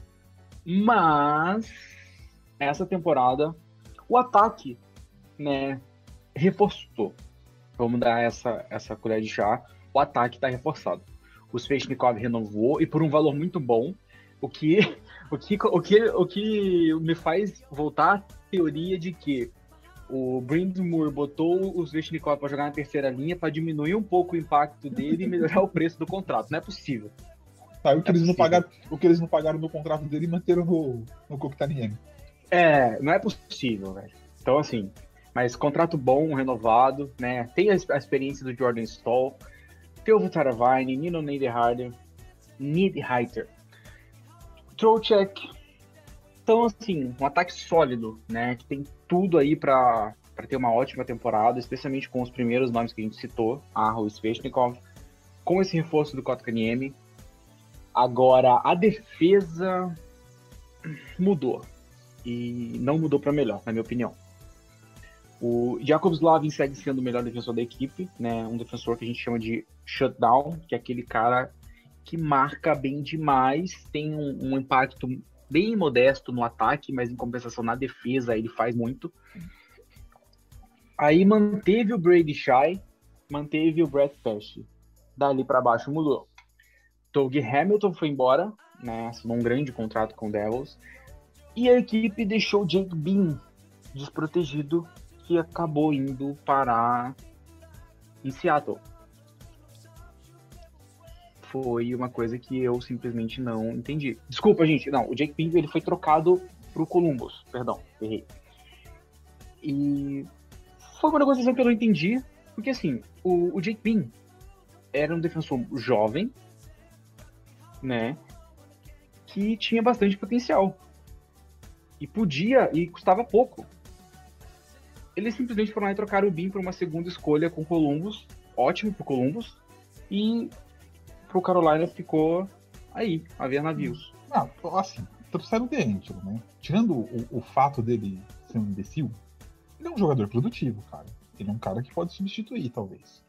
Mas é um Se cara ele- que tá ele- um ano e meio parado, né? Se ele focar em jogar rock em vez de falar bosta no Twitter, que é o que ele não tem feito, ele é um bom jogador. Não é um jogador ruim. Talvez consiga. Sim, desenvolver. sim. A questão, a questão ali pro D'Angelo é o seguinte: já faz um ano e meio que ele não joga, Uhum. basicamente. Um ano, um ano pelo menos. É, Então, se ele for assim- jogar, né? Vamos ver se, se, se ele, como é que vai estar a forma dele. Aí tem o Ian Cole, que é um defensor muito experiente, mas é aquele cara grit, né? É, o Ian Cole, a, espe- a especialidade da casa é bloqueio e, e hit. E trouxe o Ethan Bear do, do Edmonton Oilers, que foi um acerto, na minha opinião, visto que eles deram o, o Warren Fogle. Então, assim. E trouxeram o Brendan Smith pra, se precisar, quebrar um galho de left winger. É muito engraçado que eu tô olhando aqui a ficha do Brandon Smith agora e tá assim: LD, né, de Left Defenseman. LD, LD, LW. RD, RD de Right, right Hand Defenseman, vírgula LW de Left Winger, que é um cara que jogou no ataque também na última temporada. Ai, Cristo, viu? Ajuda. incrível, incrível. Então, assim, gente, agora, né, sem mais delongas, a defesa do Hurricanes não está melhor do que estava no ano passado, no papel. Vamos ver se na prática ela vai continuar com aquela, com aquela potência. Eu acredito que não, porque o defensor que fazia pontos e que dava chutes e que era muito bom no power play foi embora, que é o Doug Hamilton. Eles vão ter que suprir essa, essa saída. Agora sim, o ponto que, que para mim me preocupa bastante. Frederick Anderson e Antti Hanta vão ser os dois goleiros, né? Peter Mrazek que foi embora para Toronto, o James Heimer foi embora, acho que pro San Jose Sharks, se não tô errado, e eles trocaram o Nedeljkovic por alguém que já foi embora, que não chegou que não vai jogar. Enfim, eu, na minha opinião, na, na parte de goleiros é a preocupação. Se o Frederick Anderson voltar a ser o Frederick Anderson de dois, três anos atrás, né? Se ele estiver melhor fisicamente e mentalmente falando, grande acerto. Se não, vai ser complicado pro Hurricanes jogar sem seu duo de goleiros do ano passado, que fez muito. Ana, Pois é, eu acho que a questão mais importante é os goleiros, de fato. Eu não sei muito bem o que vai ser do Hurricanes, não em questão de ataque, porque como o Kaique trouxe, eles estão muito bem, mas a questão dos goleiros eu acho que é uma questão gigantesca, assim, né? Eu não sei, eu não consigo gostar desse time, apesar de todos os talentos deles. Não sei, eu, eu acho que não sei, espero que eles não passem pra nada. E é isso. Se tem algum torcedor aí do Hurricanes, me desculpe. Só corrigindo o que eu falei, a seleção do Seattle Kraken foi o Morgan Geeky, tá? E não o, o Jake Bean, que eu me, me equivoquei na informação. Gui, Bom, ao contrário da Ana, eu sou uma pessoa que adquiriu uma simpatia pelo Keynes, né? É, eu tô, confesso que eu tô bem ansioso para essa equipe nessa temporada para ver como é que eles vão disputar é, posições, principalmente com Rangers, Capitals, Flyers e o Penguins. É, a questão do Nedeljkovic, para mim, é o grande ponto dessa temporada. Eu não sou tão fã assim do Anderson, né? Nessas últimas temporadas no Maple Leafs, não acho que ele foi tão, tão bom como poderia ter sido, ou como foi em outras épocas. É, agora, é um ataque muito legal, né? O, o, o, além do, do Erro, do, do, do Sveshnikov, você tem ali o Truchek, o Nekas, o Niederreiter, né? Então, é um time que. que, que acho que é, é, é um time que a gente sabe que vai funcionar ofensivamente. E aí a grande. E, e além do Nedeljkovic, acho que outro grande ponto nessa temporada vai ser como é que vai ser o sistema defensivo. Eu aposto no Pesh para ser o grande nome dessa defesa nessa temporada. Ele que na temporada passada contra o Tampa Bay no último jogo, ele foi o melhor jogador do, do da partida, né? Por parte do Kings. Então, talvez se tivesse mantido o sistema defensivo, a gente poderia pensar num Keynes indo muito além do que a gente já pode pensar nessa, nessa, nesse próprio episódio do podcast, que é uma, um programa de pré-temporada. É, mas, para mim, o Keynes vai entrar na, na disputa pelas primeiras colocações. E pega e, e é candidato para pegar wild card. Muito bem. Próximo time, Columbus Blue Jackets, sem Tortorella, que é uma tristeza. Apesar que Tortorella agora estará comentando na TV, isso é, deve ser muito bom. Deviam colocar o Tortorella no meio dos dois bancos e deixar ele incitar a violência, entendeu? Sensacional. Tortorella é muito bom, adoro ele. Inclusive melhor que Barry Trotz, chora em mim. É... Tortorella, Tortorella seria legal, Tortorella seria legal técnico nos anos 90, né? Fica imaginando um time do um Tortorella como ele é hoje, e o time dele bom, né? Um time forte dele enfrentando, tipo, um Detroit e um Colorado da vida. Ele ia sair no braço com o Mark Crawford ou com o. com o Scott. Com o, com, como é que é, mano? O Scott Bowman. Imagina ele comandando um desses times, cara. Pô, ia ser, ia ser sensacional, cara. Eu lembro, eu lembro muito até hoje daquele, daquela rivalidade, né? Colorado e, e Detroit. O Scott Bowman já tava, já tava meio velhinho naquela época trepou no, no, na proteção do banco e chamando o Mark Crawford pro braço ali, mano. Falei, mano, pelo amor de Deus, cara. Falar um pouquinho do Blue Jackets, trouxe o Buracek, tem o Patrick Lane, tem o Nyquist e só. É, perdeu o Steph Jones. e só. E só. Não, sendo justo. Trocou o Steph Jones pelo bom. Hoje o Steph Jones é melhor, mas foi uma troca pro futuro assim que fiquem de olho. 21 anos, ano bom que vai brilhar, mas ainda não vai ser esse ano o ano dele. E tem o Erensky. Eu vou inverter um pouco a ordem, porque tem um, o Gui acompanha muito o Columbus Jackson. Então dizer pro Kaique, Gui, que, que você, para mim é um time que vai disputar as duas últimas posições pela força da divisão e por não ser mais aquele time que era antes. E não tem o Tortorella como treinador, que é um cara que consegue equilibrar jogos. É, você que acompanha mais o Jackets, fala um pouquinho pra gente. É, eu concordo. É, a começar pelo treinador, né? Ele tava na AHL e ele era assistente, né? Brad Larson, né? Então, não, quer dizer, é, não, quer dizer, acho que ele foi treinador na AHL por umas duas temporadas e era assistente do Tortorella, agora não me recordo. Mas, assim, faz muito tempo que ele não é um treinador principal, né? O head coach de uma equipe de hockey. Então, isso já é um fator que, que não é nada positivo para essa temporada. É, o sistema defensivo da temporada passada, o Savard já tinha saído, o Seth Jones, que não estava indo muito bem, saiu essa temporada. O, o Zoto também saiu. Então, dos melhores, só o Erense que permanece. E ele que, que, sofreu com algumas contusões no final da temporada passada, né? Então, assim, trouxe o Miku Letonen para ajudar. Acho que é, foi uma aquisição interessante, mas que não é o suficiente para deixar a equipe numa posição é, para brigar por um wild card. E a questão do wild card, é uma briga que tá muito mais para essa divisão, para os times dessa divisão metropolitana do que do, do, do, do, do da outra divisão, né? Da a da Atlântica. Então, assim, para mim, acho que a maioria do wildcard vai ser da, da Metropolitana. Então, são algumas. Dessa off-season, uh, para mim, não foi nada bom para a equipe do, do, do Columbus Blue Jackets. É, no ataque, para mim, ainda precisa de um bom center. É, focar no, no, no Max Domi para tentar ser algum destaque já não deu certo na temporada passada. E creio que não vai dar nessa temporada.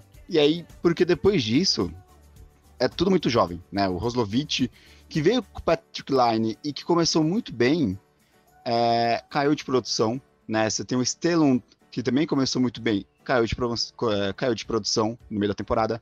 O Texier começou bem, caiu de produção, né? Então, esse, esse setor do, do ataque do Blue Jackets ainda é um, é um problema e que a melhoria a melhora da equipe parte por, pela correção desse de um center, de um center Sim. experiente, como eu já tenho dizendo. Oi. Eu quero fazer uma pergunta para você que acompanha mais. Você não acha que talvez essa queda de produção desses caras não tenha a ver um pouco com o Tortorella, talvez? Porque assim, eu acho que o, o Line era um cara que se sobressaía mais no. Era no Jets, né? É, e aí eu acho que quando ele veio pro, pro Jets, acho que se esperava um pouquinho mais dele. E aí, enfim, teve algumas questões ali que o Tortorella manteve ele no banco e tal. E para mim, que não acompanho muito essa conferência, né? Eu, sou, eu olho mais para o Oeste. Eu acho que assim até meio que gente parou de ouvir tanto o nome dele ser comentado justamente porque ele talvez não tenha produzido tanto. Então, a minha pergunta é justamente essa. Tem, você acha que tem algo a ver com a questão do treinador ou não? É, acho que a, a, a, questão da relação do Tortorella com a equipe, o, o ápice foi com, com a troca, inclusive envolvendo o Patrick Line, com o Dubois. Acho que ali foi o grande problema em relação ao ambiente não é nenhum absurdo dizer que isso tenha se mantido pro restante da temporada. Mas o, o Line ter ficado no banco, né, ter jogado acho que só três minutos em um jogo, foi bem no comecinho, bem quando ele chegou. Né? Depois disso ele conseguiu engatar uma boa sequência e que, como eu venho dizendo, também junto com a equipe caiu muito de produção. Acho que o final da temporada passada foi muito bizarro. Assim, foi uma queda vertiginosa. Foi uma equipe que estava ali flertando um pouquinho com uma quarta vaga e que terminou atrás do Red Wings. Então, acho que esse final assim foi uma coisa muito muito muito final de festa assim, fim de feira, basicamente, né? Agora acho que a, a, essa questão comportamental, quando interferiu, foi muito mais no começo da temporada, mais no começo da temporada do que no final. E aí, só concluindo, oh, desculpa, outras duas coisas. O Elvis renovou o contrato essa semana e o Corpsalo, que é um goleiro que eu gosto bastante, né? Sempre quando tem a chance de elogiar ele, eu elogio. É, ainda tá para renovar. Ele se machucou nessa semana, então não vai participar do camp. Mas é um jogador que talvez vá renovar o contrato. Se não renovar, a NHL terá um, um bom goleiro, na minha opinião, aí disponível. É, o, Gui já fez análise, o Gui já fez uma análise bastante completa. Eu é. só completo, assim, respondendo também a Ana. É, para mim, o Tortorella ele foi totalmente o responsável pela queda da equipe nessa temporada. Ele perdeu o vestiário, ele absurdo, perdeu a mão. Eu discordo, absurdo. Ah, Vinícius, você puxa saco do Tortorella, a gente é, sabe, mas é, assim, é. o Tortorella, o Tortorella é aquele cara pra, sistemático, né? Totalmente sistemático, ele quer que todo mundo faça tudo e não sei o que. Eu concordo com esse tipo de jogo. Eu gosto desse tipo de jogo onde todo mundo dentro do giro tem suas responsabilidades. Mas ele tem que saber identificar o cara que ele pode usar como um coringa. Ele, o cara que ele pode soltar. É o cara que talvez ali não vai ter a mesma responsabilidade dos outros. E tentando fazer o Patrick Line defender igual o Kopitar, por exemplo, ele perde. E ele não soube identificar isso, ou ele identificou, mas ele quis ser teimoso no jogo dele. Foi a mesma coisa com o Pierre do Luc Dubois, que fez desgastar a relação com o Dubois também. Então, assim, é um estilo que eu gosto, eu acho que é justo pra caramba, mas você, em determinados momentos, você tem que dar o braço a torcer. Você acha que o Dan Blisman ia durar como durou se fizesse o Sidney Crosby bloquear chute nos dois primeiros anos de contrato dele? O Tortorella não durou nem no. Vancouver, né? Quando fez isso com o Cedins, né? Foi meio Então, ano. não, né? então assim, você tem que saber, você tem que saber ali o, o- a linha tênue da parada, né? E o Tortorella, acho que ele quis se manter muito fiel ali às suas convicções e isso fez com que ele perdesse o time, sabe? Concordo com o Gui que a off-season não foi tão proveitosa assim, mas, né, o Bolkvis foi um, e mais a escolha foi um bom retorno pelo Seth Jones, né? Renovou o Verensky, tem o Bean, tem o Jake Bean também que é bom, draftou o Kent Johnson, que é um maluco que, assim, gente, daqui uns dois anos no máximo, vocês já vão estar ouvindo falar desse rapaz, que é muito bom.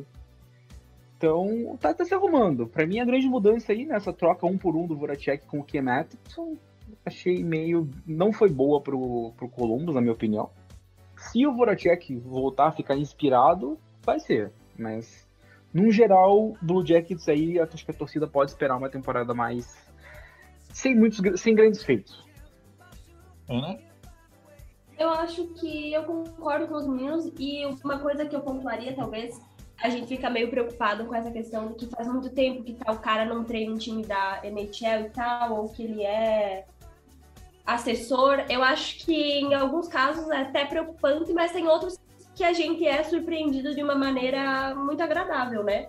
Se eu não me engano, o técnico do canadiense, ele era interino e o Sullivan, time do Penguins. o próprio Berube do Blues. Então, assim, tem casos que funciona e funciona bem. Então, eu acho que talvez, pelo menos por agora, não é uma questão assim que a torcida do Blue Jackets deva se preocupar tanto. E lembrando que o último assistente do Tortorella era o Sullivan, né, mesmo? Eu comentei aqui agora. O, e foi campeão Uhum. duas vezes, né? É, às vezes dá certo aí. Próximo time, New Jersey Devils. Um time que eu tava aqui olhando a. Né, Você gosta do Devils, né, Vini? Seu eu gosto. time favorito. Não é o primeiro que eu odeio, tá? É, Eu sei! não é o primeiro que eu odeio. Mas tá no top 3. Mas assim, né? Eles faz tempo que eles não fazem mal pra gente. Então eu tô, tô feliz com isso. É... Nico, pra mim, eu vejo o ataque deles. Nico Richard, Jack Hughes teve uma temporada. Melhorou muito da primeira temporada pra segunda. Com certeza vai se tornar o jogador que todo mundo esperava. E o Pavel Zacha são os. Zaka, se eu não me engano, são os grandes jogadores do ataque desse time. Não vejo esse time como favorito a, a uma vaga de playoffs. Mas gostaria de alertar para uma coisa: a defesa deles, Doug Hamilton, o Piquet Subban que deu uma recuperada e o Ryan Reeves pode fazer esse time ter uma boa estrutura defensiva e talvez beliscar uns pontos importantes e até atrapalhar uns favoritos aqui é, nessa divisão. Kaique. É, no ataque, acho que o destaque também é o Igor Sharangovic, né? Um jovem, ele é bielorrusso, ele chegou na última temporada, simplesmente ele, ele, ele foi bem na, nas minors, subiu e, cara, não tem nem o que falar, né? 30 pontos em 54 jogos, 16 gols, muito talentoso, muito forte, é um estilo de winger, assim, poderoso, que, que a gente não tá vendo muito, é um cara aí pro futuro, já renovou o contrato por dois anos aí. E Jack Hughes, né? Hughes fez uma grande temporada, deve, a gente deve ver muito mais dele. Nico Richard, espero muito que o Richard fique saudável esse ano. Né? Foi difícil para ele nos últimos anos, concussão, depois mandíbula quebrada.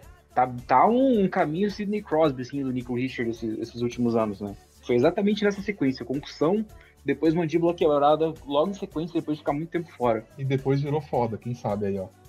É É, caminho. vamos ver. Tem, tem muito, tem 22 anos, tem 22 anos só, né? É muito talentoso, tem muito caminho pela frente ainda, então.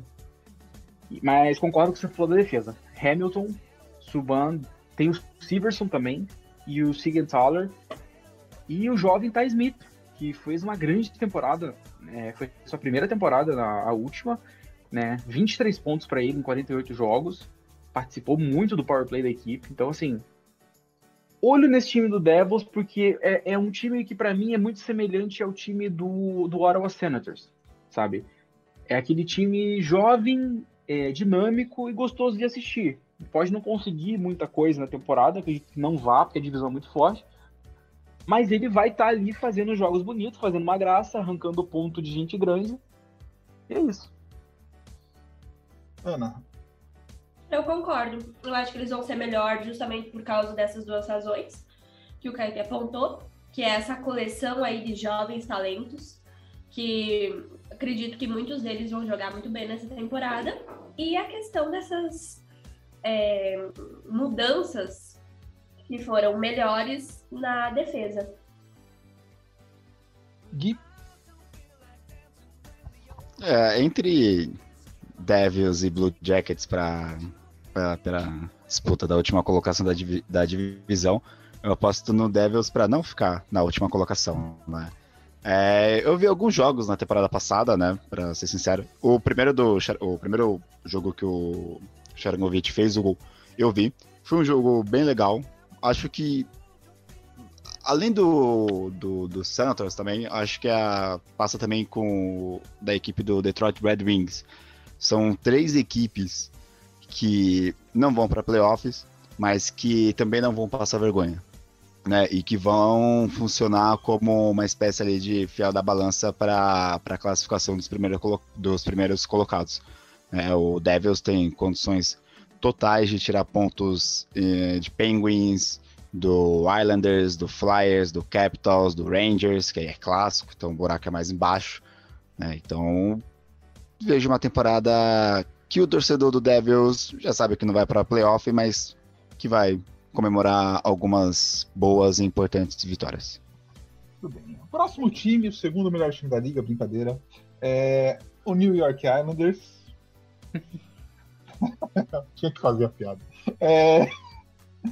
Basicamente manteve o mesmo time ali na frente. É... Perdeu. Foi que eles perderam esse. Esqueci o nome do cidadão. Jordan, Eber... Jordan. Eberle. É. Repuseram com o Palmieri, do renovou. Renovou, né? 5 milhões. Trouxeram. É, então. É uma, um ponto aqui que eu vou deixar muito claro né, em relação ao, ao Arnold. Gente, vocês estão aí falando que o Arnold, nossa, trouxe o Paris e o Chara. Porra, o Chara tem 44 anos, velho. Paris tem 37, calma. Vocês não trouxeram. Tá, se a gente voltar 10 anos atrás, beleza. É, são peças que vão ajudar ali o, o Bottom Six. São peças que vão ajudar a equipe do Islanders no sistema deles a ter, né, onde todo mundo contribui, né? Vocês podem, se vocês pegarem a, os stats do Islanders, do Islanders, vocês vão ver que todas as linhas contribuem. Eles não têm aquele cara que faz 60 gols, 50 gols, 40 gols por temporada, mas eles têm um time que contribui, todo mundo ali dá 25, o outro dá 15, é, é bem distribuído.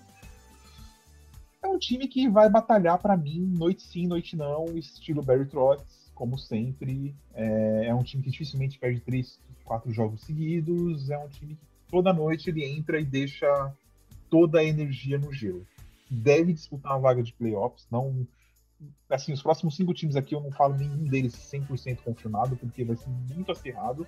Mas acho que o Islanders chega na última semana disputando vaga com todo mundo ali, entre o top 3, top 5 ali, né? Que eu acho que vai ser, vai ser vão ser 5 ali da, da meta. Kaique.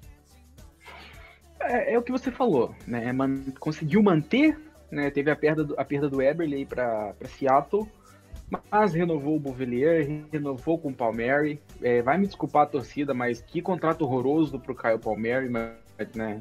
Problema do, do Islanders, isso daí. Contrato bom de um ano, né? Por um... Contrato bom Contra... de um é, ano. Esse né? contrato aí tinha que ser de um ano, dois no máximo. Quatro anos a cinco milhões para um cara de 30 anos como ele, que não é indispensável.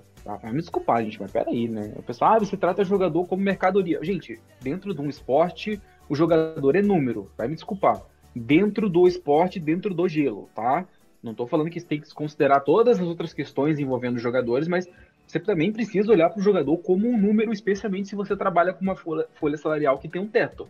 Então você tem que pensar muito bem no que você vai fazer, no dinheiro que você vai dar, porque esse dinheiro pode fazer falta lá na frente quando você vai precisar. Neste exemplo... caso, o jogador é número, o jogador é estatística a grande questão do Palmeiras para mim, é, eu discordo de você nesse ponto, em vários pontos em relação a, a como o jogador deve, deve, receber o salário, né? Você falar, por exemplo, assim, o Point está ganhando um salário muito alto, tá? Beleza, mas o Point entregou, né? Por exemplo, no Tampa. Então, assim, beleza, o Tampa tem um problema de cap, mas está pagando os jogadores que entregaram. O Palmeiras nunca passou, ele passou duas vezes, há quatro anos atrás, de 50 pontos. E ele estava com um salário de 5 milhões. É, ele, atingiu a, ele atingiu a casa dos 30 gols uma vez na carreira.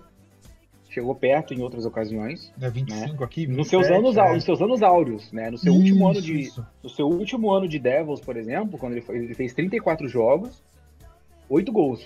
No Uhum. Islanders, ele fez 17 jogos e 2 gols. Aí nos playoffs ele brilhou um pouco mais, fez 7 gols em 19 partidas. Mas assim, não é nenhum. Não é nenhum Patrick Line da vida, não é nenhum. que é, tipo o Tarasenko, que de vez em quando, né, quando Assunto cresce.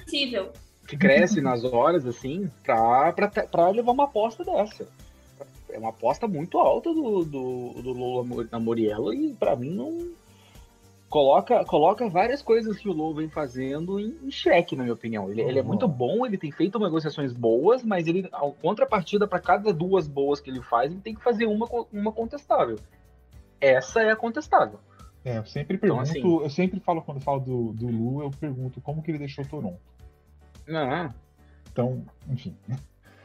Defe- já na defesa, aí vou para defesa rapidinho. É, Adam Pelech, né? 5,7 milhões, 8 anos de contrato, tem 27 anos de idade agora. Muita gente falando, ai, mas o Pelech é um dos melhores jogadores da, da def- anos um é dos melhores defensores da liga e não sei o quê. Por que, que tá ganhando tão pouco? Olha que contrato genial do Lu. Não. Por que que não? Porque o Adam Pelech ele é extremamente unidimensional. O que eu quero dizer com isso? Ele não produz nada no ataque. Nada, basicamente. Ele é muito bom defensivamente falando. Ele é um dos melhores realmente defensivamente falando. Pelo menos no último ano ele foi. Mas ele não produz ofensivamente. Isso tira valor. Ele lembra. Então, ai, nossa. Lembra o contrato do Dan Girardi, cara. Com essa mesma idade, É. fazia a mesma coisa e a gente viu como acabou, né? Como acabou. É um cara que se sacrifica muito toda noite. E que por isso ele não vai chegar na, na segunda metade ali na, dos 30, passando dos 33, 34, o negócio fica ruim pro lado dele, porque é um cara que se entrega demais no gelo. É bloco o tempo todo, é jogada física o tempo todo. Então, né, tomara que ele não siga esse caminho, que ele termine sua carreira muito saudável. A gente torce muito pra isso. Sem Mas assim, gente, é um, foi um contrato bom. Não foi, não, não vou dizer que não foi, foi um contrato bom, realmente. Mas não foi um contrato genial, não foi um trabalho genial do, do Lamoriello, porque defensores desse estilo do Pellet recebem normalmente isso, né? Ah, olha o contrato do Heiskanen, olha o contrato do Hamilton. O Hamilton produz muito ofensivamente. O Heiskanen é um dos melhores defensores da liga que joga tão bem no ataque quanto na defesa. Então, não tem comparação. Mas foi um bom trabalho, sim, do Lamoriello esse contrato. Nada além de bom. É, esse ano tem o Ryan Pullock, que vai ter que renovar no final da temporada, e aí você pode esperar uma bolada, porque o Pullock ele produz um pouco mais ofensivamente, e ele também é bom defensivamente, então vai subir para casa dos 8 milhões pelo menos. Amigo, daí para baixo, o Islanders tem problema. Scott Mayfield, Noah Dobson, Andy Green, Sebastian Neiro, né, não aquele, e Dino Chara. Cara, o Chara, ele tem seu impacto, ele tem experiência, ele pode ensinar muito, mas pra quem? Tem o Noah Dobson, que é muito instável, né, tá, tá, tá tendo muita dificuldade de se encontrar. Scott Mayfield não é nenhum cara genial, é um cara esforçado e que entrega, mas não é um cara genial. Se Pela que o que machucarem, acabou a defesa do Islanders. Não tem como substituir. Então, assim, é, olho nessa defesa, porque depende muito de dois caras e se um desses caras estiver ausente, já era. No gol, no gol eles estão tranquilos. Na minha opinião, Varlamov e Sorokin é um dos melhores Bom duos revezamento, bom revezamento. um revezamento, eles vão revezar e é um dos melhores duos nesse ponto. Então, no gol eles estão tranquilos. Agora, a defesa do Islanders é um ponto para mim que tem que ser bastante de bastante atenção. Não pode nem sonhar em perder Pelec ou Pullock nessa temporada por algum motivo, senão a coisa vai ficar complicada. É, você falou dos goleiros antes de eu passar para ela, só bem, olhando aqui o, o salário dos dois, somados são 9 milhões, né? O que o Vasilevski ganha. Tipo, você tem dois goleiros que podem ser titulares. Então é legal quando o time consegue fazer essa, essa mesclagem com um salário de um goleiro gigante e colocar dois goleiros bons para poder se manter competitivo. Ana, Sim. Pois é, é, eu não, não tinha parado pra pensar agora que o Kaique falou da questão do- dos defensores. Não tinha parado pra pensar, mas a questão dos goleiros, de fato, ambos são muito, muito, muito bons. E eu fico pensando, eu acho que o Chara tem um problema aí, né, em aceitar que daqui a pouco ele vai ter que se aposentar, porque não é possível, meu Deus do céu. bom, ele e Jagger, né? Põe ele e Jagger no mesmo time, pô, você já tem 88. Você tem... Por ele e não é verdade? O Jagger, que inclusive ainda tá jogando muito. Essa semana eu vi alguém postando dos gols que ele tava fazendo, tipo, todos os gols do time, ou ele que tinha feito, ou ele que tinha dado a assistência. Lembrando que o Chara, Literalmente o, tinha- dono, literalmente o dono do time. né? Exatamente. o Chara tinha 10 anos quando o Lipska foi campeão a última vez. Só pra falar a situação. N- Não, qual, qual- não, não, como assim, cara? O Tiara, não, pô, o Tiara ia nascer 10 anos depois. Ei, Nossa, matemática. Então é pior É. É, O Tiara ia nascer é, 10 anos nasceu, é verdade, verdade, desculpa, é verdade. Pô, se depois a piada tava melhor do jeito que eu falei. Ai, ai. Mas assim, no geral, no geral, o Islanders é um time bom. É um time muito bem treinado. Sempre vou bater nessa tecla. Me traga, A me traga torcida do playoffs, Islanders cara. pode. A Me torcida playoffs. pode. Quero nos playoffs contra eles. Não entendi quem? Quero, quero eles nos playoffs na primeira rodada. Ah, mas tem que ser. Eu também não, eu não, não, não sou de escolher adversário, não. Vai quem vier, veio e é Quero isso. eles. Se perder, perdeu. Tenta no ano seguinte, não é o fim do mundo. Agora, assim, time bem treinado, né? Time disciplinado também. E sempre vou bater nessa tecla. A torcida pode me odiar o quanto quiser. A maioria não me odeia, eu sou amigo de um monte, mas assim. Islanders não é melhor porque o John Tavares foi embora. É melhor porque o Barry Trotz chegou. Ou outra coisa que vai fazer talvez eu ser odiada é que o Islanders não é underdog. A temporada nem começou, mas já vamos deixar isso claro, por favor. Não, não é underdog. É um time que não é estrela, não é estelar como alguns, mas é, como eu falei, é um time forte, bem treinado e que figura entre os times que estão entre os favoritos para chegar na- na- no- nos playoffs. Então não é underdog. Não. Gui, E pra mim vai chegar nos playoffs, né? Independentemente se seja, se, é, seja na- nas três primeiras colocações ou via wild card. Pra mim é garantido que essa equipe do Islanders vá para os playoffs e que vai fazer muito bonito nos playoffs, como vem fazendo, né? É, além de não ser underdog, já é uma equipe também que já deixou de, de, de entrar como aquela coisa tipo, ah, tudo bem, passou do primeiro round, já deu o que tinha que dar, agora tchau, vai ser eliminado. É, eles já foram É, o- pra semifinais duas, dois anos seguidos, né? foram. Sim. E aí o que falta para essa equipe é esse espaço, né? Conseguir superar o Tampa Bay Lightning na final de, de divisão para ir para a Stanley Cup. É, e aí eu acho que, que essa temporada eles têm condições de fazer, de, de fazer isso e, e ressaltando a importância que o Barzal e o Bovelier têm nessa equipe e que é uma equipe que está na minha lista de franquias que eu vou tentar olhar mais nessa temporada. Pra que você vai fazer isso com o seu olho? Meu Deus. Nossa senhora. Próximo time aqui, o campeão da próxima temporada, já estou adiantando. O New York Rangers. Ai, meu Deus. Meu Deus mesmo. Vamos lá. New Rangers- York, New York Enforcer Rangers. New York, New York Rangers, que foi muito criticado essa off-season. Eu tenho uma visão um pouquinho diferente de algumas coisas. É... Butnevich indo pro St. Louis Blues. É, que delícia, muito obrigada. A troca em si é uma bosta. A troca, se você pegar o, o que foi feito pela troca, o retorno dele foi uma bosta. Mas, em relação a talento, era necessário. O Rangers não teria como renovar com o Butnevich. O Rangers abre espaço pro Lafreniere subir para a linha 1. O Rangers abre espaço pro Caco se fixar na linha 2. E trouxe aí também o Barkley Grudou para jogar com o Philip Kittle. Trouxe o Ryan Reeves. Trouxe o Samuel Blaze, que se não me engano é o que veio na troca com, É, aham, com o Blues. É, Tem um problema de central que até eu gostaria de trazer para o debate, que é ótimo debatendo essas coisas. O Rangers tem na pontuação geral, se você pegar os centrais, as pontuações centrais, acho que o Ziba, foi o vigésimo e o Strom foi o vigésimo segundo. Não sei se essa última temporada ou na temporada que foi completa. Ou seja, se você tem 31 times, você tem dois centrais que estão pontuando, teoricamente, sim, dois centrais top de linha. Mas muita gente reclama que o Rangers não tem centrais, eu sou um deles, para mim, a gente precisava de um central mais que pontuasse mais. É, não sei se vai ser um problema para essa temporada. É um time que está sendo construído na base do Wingers, de Wingers. É, acho que o ataque está bem, trouxe gente para bater ali embaixo e parar de apanhar de Boston, parar de apanhar de Islanders, que foi o que aconteceu a temporada passada. na hora que o, o bicho pegava. Defesa, Jack Jacob Truba, que ainda não fez a melhor temporada com a equipe, espero que faça. Fox, que foi Norris, deve vir voando e vai ter um salário absurdo, merecido, mas vai ter. Kendra Miller, Ryan Lindgren. É um time que, para mim, tá posicionado para ir para os playoffs, mas também não me surpreenderia se faltasse um ou dois pontos ali. Kaique. Tô contigo nessa. Eu acho que essa temporada o, o Rangers já chega num outro patamar, né? Já chega com uma outra pretensão.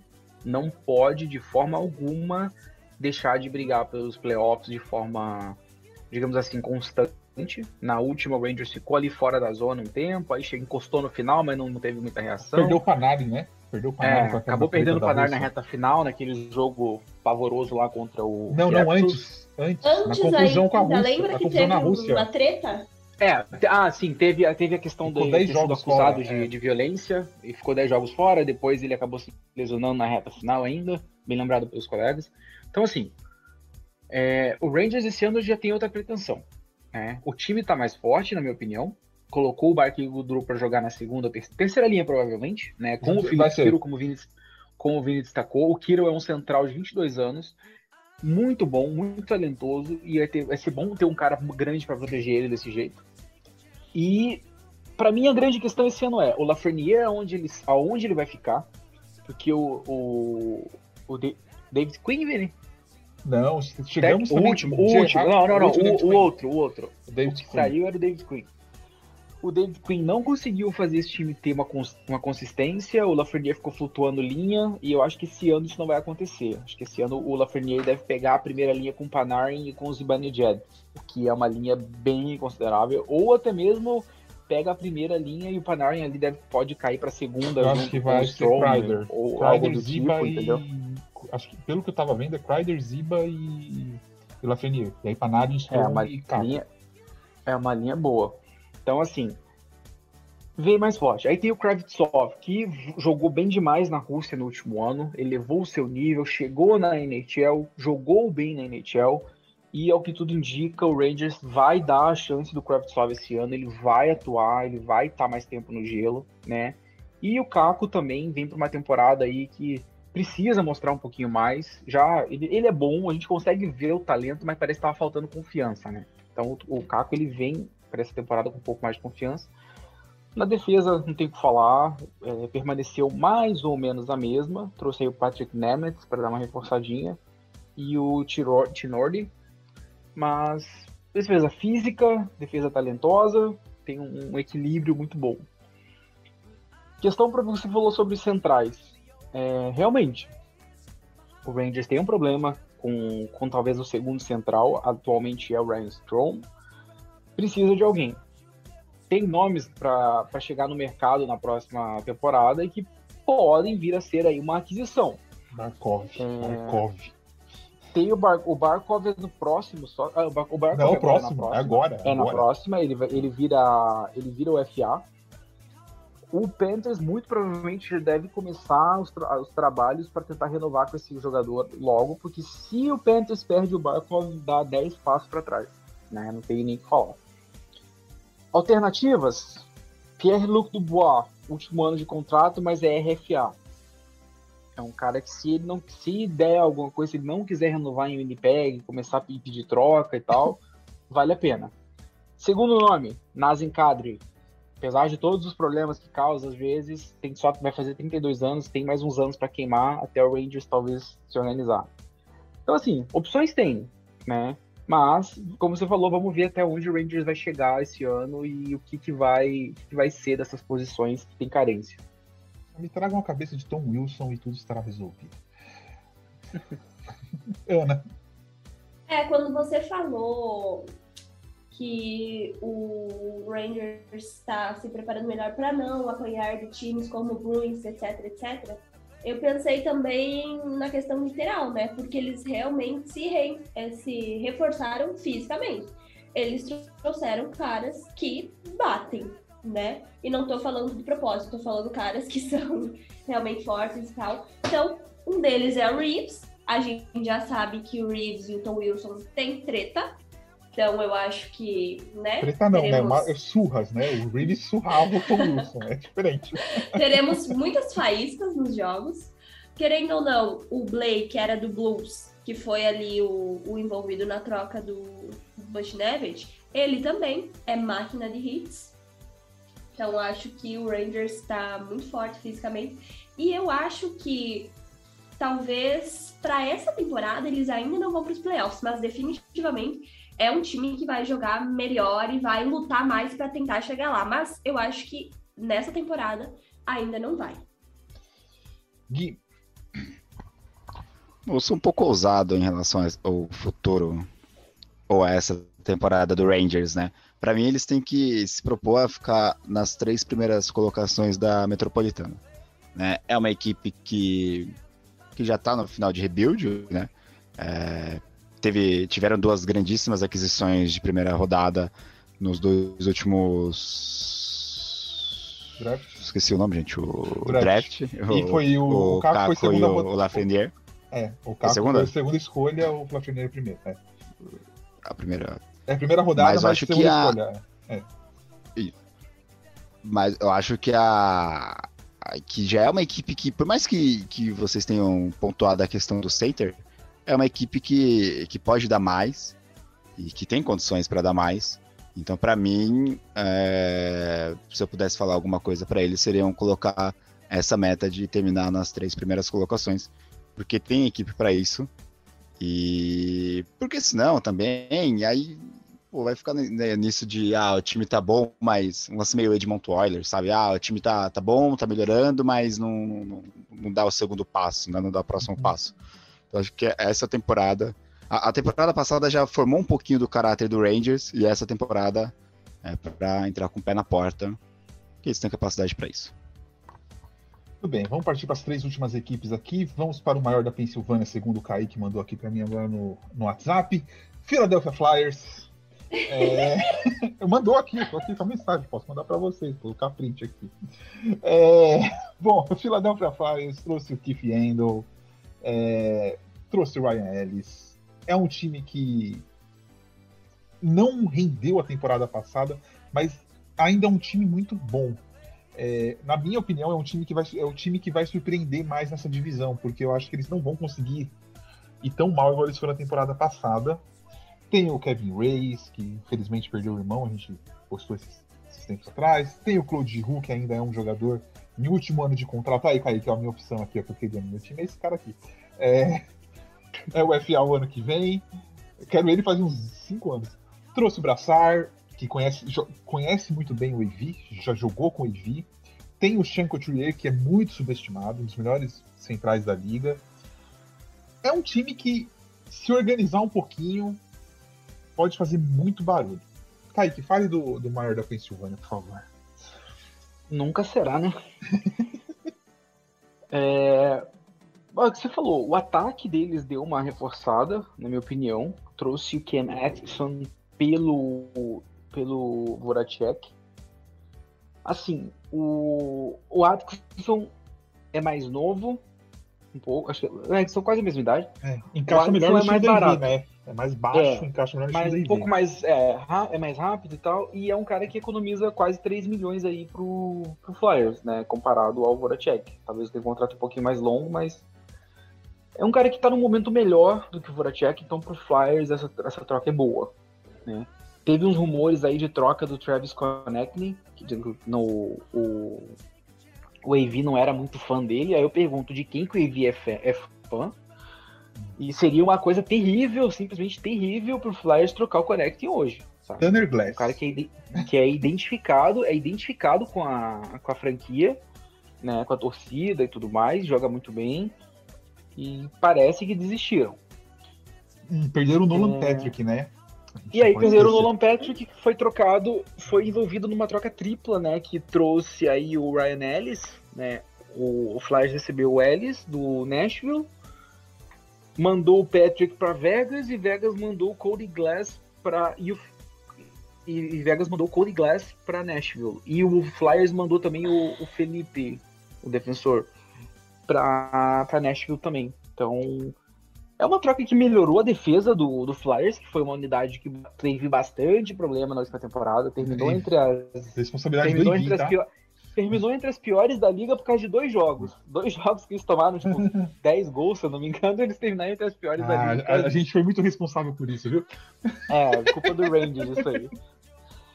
E aí, é, aí trouxe o Ristolainen, pagou muito caro no Ristolainen, na minha opinião. Ristolainen em último ano de contrato ainda, cara. Vai virar o FA aos 27 anos O agora. Manos ganha pouco, né? Se o, Ri- se o Ristolainen, se o Ristolainen explodir e voltar a ser o que era, o Flyers não vai conseguir renovar com ele.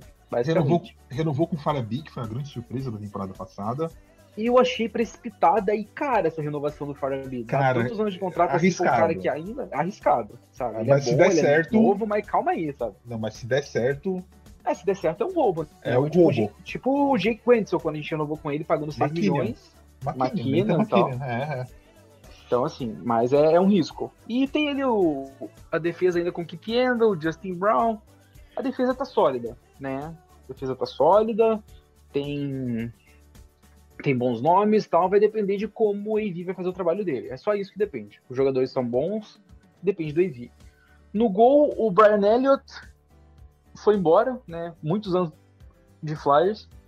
E trouxeram aí o Martin Jones, que tomou buyout lá em, em São José. É assim, cara, não é um backup confiável, mas é o que tem. O Carter Hart precisa se recuperar. Teve uma temporada tenebrosa, muito por conta de ficar exposto, né? Ah, vamos lá. O Flyers tem novo, condição né? de brigar. É, o Flyers tem condição de brigar por uma vaga direta nos playoffs, tem time pra isso. O ano retrasado mostrou isso. Esse último ano que passou foi uma parada muito bizarra, que eles caíram fora e jogaram mal, mas se recuperar o Rocket de dois anos atrás, o Flyers tem condições totais. Ana, Pois é, eu tava pensando, eu acho que eles vão ser um pouco melhores do que no ano passado, na temporada passada, mas. Não sei, não, não tô colocando muita fé assim, não. Gui, É, eu confesso que eu tinha esquecido a, a troca do Ken Atkinson pelo Voracek, né? Então aí tá aí um motivo para eu acompanhar um pouco mais a equipe do Philadelphia Flyers.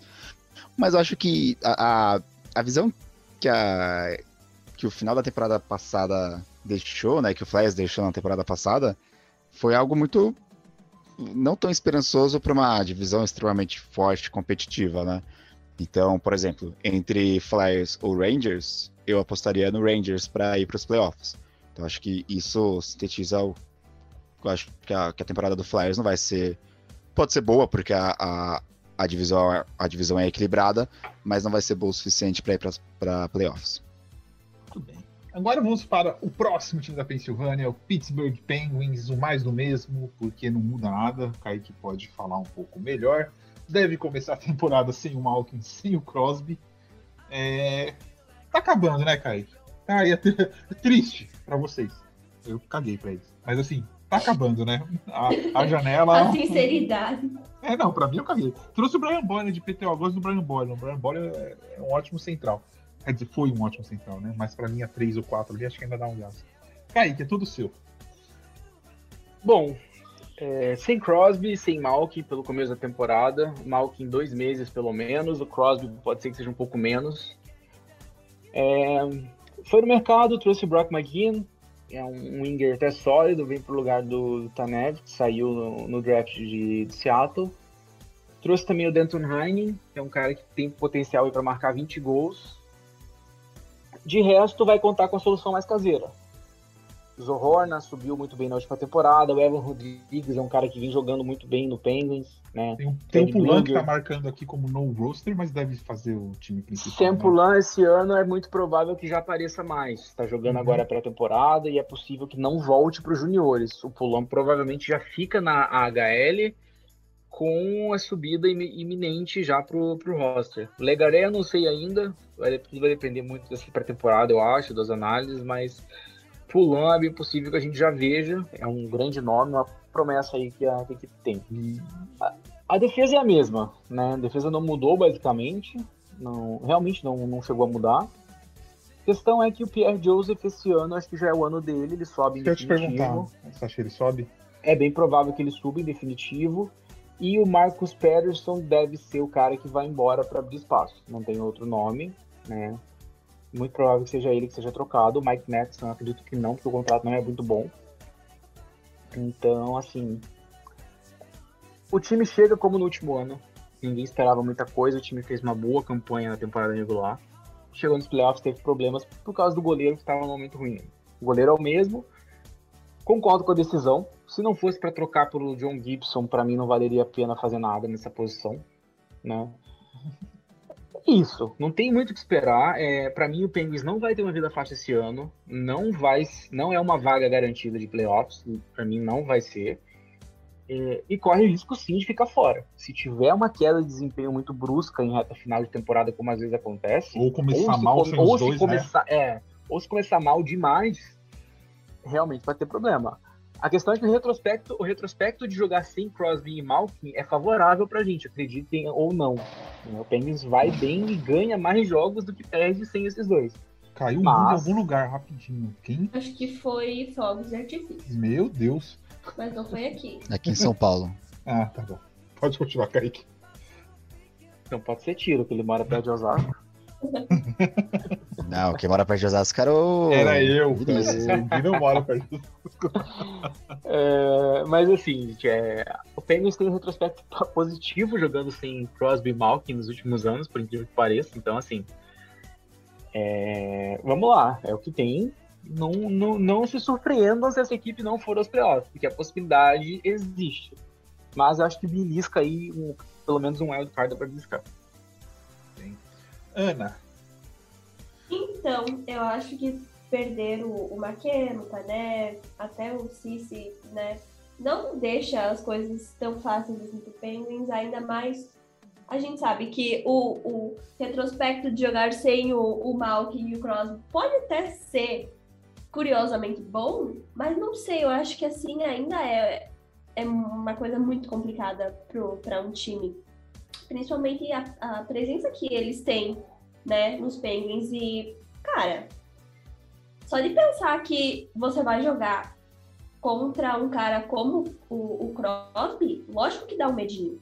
Então, assim, eu acho que eles até conseguem ir para os playoffs, mesmo que seja lá o wild card, mas não é um time que eu, nesse momento, vejo como um contender para Cup, sabe? Gui? Acho que não tem muito o que eu acrescentar em relação ao futuro do. ao, ao como vai ser o desempenho do Penguins nessa temporada, né? É, eu não coloco eles nas três primeiras colocações da, da divisão. E eu acho que assim, né, a questão do wildcard, como talvez seja a divisão mais nivelada por cima da liga, é, talvez faça com uma equipe dessa do Penguins fique de fora, né? Então, dependendo aí do desempenho de Canes e Rangers, é muito provável que o Penguins pode ficar de fora. Então, tem que abrir um pouco o olho. E por último, o Washington Capitals, outro lar de idosos também, né? A gente está aí já é, final de carreira desse time. Manteve o Vetkin, manteve. Aliás, o Vetkin, meu Deus. Esse é o caso aqui, o contrato é ruim, mas é um cara que mereceu, tá? Esses 9,5, então. Tipo, aí beleza. Mas mesmo assim. Ele só é um arrombado, ele só é um arrombado por pedir isso, mas. Não, mas assim, é o contrato que é merecido. Que a gente entra. Tipo assim, Sim, não, não, não, não, questão... é, não é questão do Palmieri. Essa, essa é a comparação é, que eu tinha feito com o Palmieri, entendeu? Uhum. Ele tem o que mostrar, o que ele entregou, o que ele entrega ainda, né? O Palmieri não, mas enfim. É, Backstrom... Mas ainda é um arrombado. Não, é exatamente isso não. Backstrom, Kuznetsov, que ninguém sabe, ninguém viu o que vai acontecer com ele depois das, dos problemas todos que ele teve. Tidioshi, todos esses jogadores, tirando o Kuznetsov, todos eles acima de 30, o Kuznetsov quase na casa dos 30, é o, são os principais. O Heglin, que era outro que puxava muito o ataque, já tá com 33. Tom Wilson, que ganha 5 milhões, sabe se fala por quê. Enfim. É, a torcida concorda, deixa eles. É, é um time, para mim, envelhecido, né? John Carlson na defesa ainda, mas é, é, um time que a gente não pode duvidar muito, assim como o Islanders, porque é um time que costuma ter uma temporada regular muito boa há muitos anos. mas eu sinto o Capitals cada vez mais perto também do fim, como eu falei do Penguins. Talvez ainda tenha uma temporada a mais que o Penguins, eu acho. Né? Apesar que eu acho que o Penguins está mais preparado para o rebuild que vai vir do que o Capitals. É... Kaique. É aquilo. É, é, um time que não se renovou nos últimos anos. Né? O mais próximo que eles chegaram disso, digamos, em algo que cause impacto, foi essa troca pelo Anthony Manta, que tem 27 anos e tem um contrato até bom pelo talento que tem. Mas foi o máximo que eles chegaram perto, né? De resto, eles reciclam o bottom six e mantêm o top six, como você falou, os caras com idade, o Vetkin 36, o Backstrom 33. Lembrando que o Backstrom vem com um problema de concussão da última temporada, a gente não sabe ainda como ele vai estar. Tá. Kuznetsov, muitos problemas extra-gelo, problemas de vestiário, pegou Covid uma vez, estava lá na reuniãozinha no quarto com os caras, deu, deu aquele bafafá todo. Defesa, John Carlson ainda entrega muito e vai continuar entregando, porque é um cara excepcional, mas é só, é o único cara excepcional da defesa, é esse cara. É, tem, o, tem, o, o, tem o Schultz que eu acho que ele é. O Justin, Schultz, sólido. o Justin Schultz é, ele é sólido, comete alguns turnovers muito bizarros de vez em quando, mas é sólido. O... E apostaram aí no Trevor Van Heimsdick, né? Pra ver se, se finalmente vai. É promessa desde os 25 anos e até agora nada, mas só, sim, de fato, forte é o John Carlson e o restante. É, no gol, aí eles deram bastante sorte, porque o Seattle Kraken foi lá e fez uma baita de uma qualidade para eles, né? Pegou o Vanecek e devolveu. E o Samson é, é o cara que eles escolheram para ser o dono da posição, oficialmente falando. Outro cara problemático, né? Se quebrou andando de quadriciclo perto dos playoffs da bolha, pegou Covid duas vezes no último ano, por, por, por descuido. Então, assim, é difícil. Você já tem um time que está envelhecido em cima, mas ainda entrega muito, que o ataque do Capitals ele entrega, né? A defesa é uma unidade que já não é mais a que era outra, outrora. Ainda perdeu ali o. Foi pro Winnipeg Jets, o Brandon Dillon. E no gol você tem essa incerteza, né? Que sorte que o, o Vanecek voltou. Porque se o Samsonov tiver algum problema e não estiver indo bem, o Vanecek a gente já viu que é bom. Mas é complicado. Eu não aposto no Capitals fora dos playoffs. Eu acho que eles têm aquela. Eles também são bons naquela maratona, né? Mas eu não me surpreenderia se eles tivessem alguma dificuldade essa temporada. Realmente, eu vejo que o cenário em Washington e Pittsburgh, principalmente, ele é totalmente diferente das últimas temporadas, né? Onde a gente começava a temporada com, ah, Penguins e Capitals já estão nos playoffs, o resto briga por uma vaga. Esse ano, Penguins e Capitals, para mim, são os que correm, não vou dizer por fora, mas os que estão abaixo de Carolina, de dos dois times de Nova York, inclusive na minha opinião, eles ficam abaixo desses três times nessa corrida.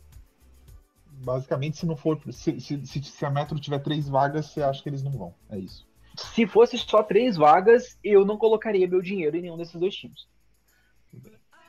Ana. Pois é, essa questão da idade é uma coisa complicada, né? Mas eu acho que assim, se eles conseguirem manter esses caras saudáveis, é, longe das lesões o máximo possível, eu acho que até tem chance de dar muito bom. E espero muito que o Vanecek tenha mais tempo para jogar e tal, justamente por causa dessas questões da irresponsabilidade do Samsonov, né? Porque, não sei, não me entra na cabeça eles terem escolhido o Samsonov ao invés do Vanecek. E É, eu acho que o, o, o, Penguins e Capitals não tem a sorte que o Bruins tem, né? De ser uma equipe envelhecida, mas uh, o Bruins está numa divisão que permite ainda a equipe entrar pensando em playoffs, né? Uh, ao contrário de Penguins e Capitals, que já entram com o sinal de alerta vermelho ou no amarelo por causa da qualidade da sua divisão. Então, uh, eu acredito mais no Capitals do que do Penguins. Mas, principalmente se o Ovechkin... Quer dizer, principalmente por causa do, do Ovechkin estar bem de saúde, né? Se jogar praticamente a temporada toda. Ou ao contrário do, do Penguins, né? Que não vai ter o Crosby por algum tempo. Então, eu acho que ainda o Capitals, para essa temporada, consegue chegar em playoffs. Não vai ser fácil, mas consegue. Agora, a, a, questão do Capitals é como a equipe vai se renovar para as próximas, a partir das tá, próximas duas temporadas ainda, né? Então, esse é o grande ponto da equipe. Pensando nessa temporada em si, acho que não tem muito problema para playoffs, mas vai ser bem suado. Tudo bem. Quase duas horas de programa, ou mais. É... Vamos aqui dar a nossa opinião de quem passa na Metro, e aí a gente fecha. Eu começo com. Eu vou dar uma bold aqui. Flyers em primeiro, Canes em segundo, Rangers em terceiro, Islanders em quarto no Wild Card classificado, e a última vaga entre Penguins e Capitals. Kaique. No caso, você está colocando as duas de Wild Card na Metro. É, eu coloquei, eu fui o único que coloquei é, três. Eu coloquei é. três no Atlântico, é, eu falei três no Atlântico. Ei, só eu... para o pessoal não achar, só é. o pessoal não achar que você é maluco. Não, não, é, eu falei, mas, Atlântico. Mas Atlântico, ouvindo essas, essa, essa lista, você não pensou que ele era um pouco maluco, Kaique? Olha, pelo caos da Metro, realmente dá para esperar qualquer coisa. Qualquer, qualquer opinião na Metro, não sendo, não sendo Columbus nos playoffs, tá, tá valendo. É, cara, eu não realmente é uma coisa que me pega. Assim, eu fico tentando pensar aqui e eu não consigo. Eu vou com Carolina em primeiro. Eu acho que eles têm essa condição e por ser um time jovem, explosivo e tudo mais, eles vão se dar bem nessa corrida longa. Carolina em primeiro. É... Eu acho que o Islanders, pela, pela solidez em segundo. Rapidão, Kaique, só uma coisa, tá? O Islanders não perdeu os playoffs do ano passado por uma semana. Por uma semana, eu já falei. Se, tivesse, se a temporada passada tivesse mais uma semana, o Islanders só tinha caído. 82 fora. jogos, o Islanders não tinha ido dos playoffs. Então, assim, mas eu acho que eu acho que esse ano eles conseguem buscar aí pelo, é, a terceira vaga. Penguins com a primeira vaga de wild card e eu acho que é, é isso. É, eu acho que não, não teremos dois wildcards aqui nesse lado. Ou, não, assim, é Penguins com a vaga de wildcard e o Flyers com a outra. Eu acho que eu tiro o Capitals dessa, desse ano, eu tiro o Capitals. Eu não coloquei ninguém no wildcard. Eu não coloquei ninguém no wildcard do outro lado, certo? Botou o Bruins. Você botou o Bruins. Ah, eu botei o Bruins, né? Então, tá, então cancela. Então eu acho que eu vou com. tá difícil, tá difícil, cara. Eu é, também tô pensando. Eu não tava lembrando, eu fiquei pensando aqui, eu fiquei pensando aqui, não, não tinha me tocado. Uh. Eu coloco o Penguins, eu coloco o Penguins com a vaga de wildcard da Metro. É, é, a minha opinião, minha seria essa. Carolina. Carolina. É, Islanders, Rangers e Penguins. Cara, é, eu tava vendo aquelas simulações, né, que eles fazem, que é uma simulação bem importante, inclusive, né, de que eles põem os times e faz todas as estádios e tal, né? E uhum. essa, essa, divisão é assim, o primeiro acho que dá o Carolina ou o Islanders, e o segundo, tipo, tem dois pontos a menos, é, acho que o Rangers está em sexto, com a mesma pontuação do Capitals, e eles falam que desempata porque, tipo, o Capitals foi pros playoffs e o Rangers não foi. Tipo assim, qualquer coisa, tirando acho que Columbus e New Jersey aqui, é, é válido. Qualquer coisa. Vai ser bem apertado. Ah. Ana? Olha, tentei aqui quebrar a cabeça com várias possibilidades. Mas eu acho que eu vou colocar Islanders, Canes, Capitals e Rangers. Mas, ao mesmo tempo, fiquei pensando, cara, eu não sei se eu não colocaria o Penguins na vaga do Wild Card. Então, assim, eu não sei exatamente o que eu acho, mas eu vou ficar com, com essa que eu falei. Muito bem. Gui. É, primeiro pelo Wild Card, eu acho que como na Metropolitana esses embates vão ser decisivos e vão tirar pontos, o Panthers consegue pegar uma vaga da, da, da, da, da, da conferência. É, a minha ordem é Islanders, Canes, a minha bold prediction é o Rangers em terceiro, e aí a outra vaga fica com o Capitals, White Card. Tudo bem. Bom, duas horinhas, encerramos finalmente o primeiro sketch da temporada. Na próxima semana teremos a Conferência Oeste, mas vamos nos despedir. Ana, faça as despedidas, as suas propagandas. Então, vamos lá. Um, um episódio meio diferente, não estou tão animada empolgada por causa da minha gripe, mas foi legal matar essa saudade do Icecast, porque fazia bastante tempo que a gente não se reunia para gravar, então foi muito legal. Então vou fazer as propagandas. Como a gente começou falando no início desse episódio, as conferências, as divisões vão voltar ao que eram. E se você ainda tem dúvida sobre esse assunto, tem um vídeo no nosso Instagram e você encontra ele nos nossos destaques. A gente tem um destaque que tá lá, vídeos, você clica é o primeiro que aparece, eu acho. Primeiro ou segundo? Agora eu não sei. Mas enfim, tá lá bem explicadinho, bem desenhado. Outra coisa é, ouçam também o Tic Tac Go, que é o nosso outro podcast totalmente diferente do Ice, então não se preocupem achando que vocês vão ouvir exatamente a mesma coisa lá no TTG, porque é, nossa, outra coisa bem diferente, bem legal também, então tenho certeza que vocês vão gostar. E sigam nas redes sociais, que é arroba podcast TicTacGo. E é isso. Muito bem. Gui, muito obrigado. Primeiro Ice do ano. Logo, logo estamos aí. Faça sua despedida. Valeu, Vinícius, Kaique, Ana. Agora, a partir de agora, vai ter praticamente toda semana aí a Sketch, né? Tô ansioso aí para esse retorno da temporada. E vamos se encontrar todas as quinta-feiras até sei lá quanto que vai acabar. É isso aí, até a próxima. e Kaique, pra fechar, ó, tem a meta para você esse ano. Se a gente tiver 16, você tem que ter mais acertos do que erros nos finais do Icecast. Então, se tiver mais erros, é um problema. Valendo Entendeu? o quê?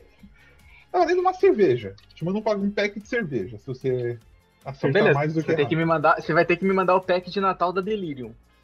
Caramba, quanto que é o pack de Natal do Delirium? Que eu não sei. Ah, sei lá, uns 60, 70 Bem mais barato aí do que aqui, né? Com certeza. ai, ai. É aquele pack que você comprou, pô, que vem com uma delírio de cada. Aquele... Não, mas aqui é barato, o problema é aí. Então. O problema é aí. Ai, ai. Mas então é isso, galera. Espero que tenham gostado. O primeiro Icecast para dar kickoff inicial nessa temporada. Não se esqueçam que esse podcast faz parte do Fambonanet, o maior portal de podcast sobre esportes americanos no Brasil. Não deixem de seguir a gente nas redes sociais, o arroba NHL Brasil no Twitter, NHL Brasil Oficial no Instagram e o NHL Brasil no Facebook, lembrando que é o grupo e não a, que é a página e não o grupo. Não possuímos grupo no Facebook. E é isso, a temporada vem aí, Vamos lá, galera. São 82 jogos novamente. A torcida tá de volta às arenas. Vamos aproveitar o melhor disso, porque, como o Vini falou, outubro sempre chega. Valeu!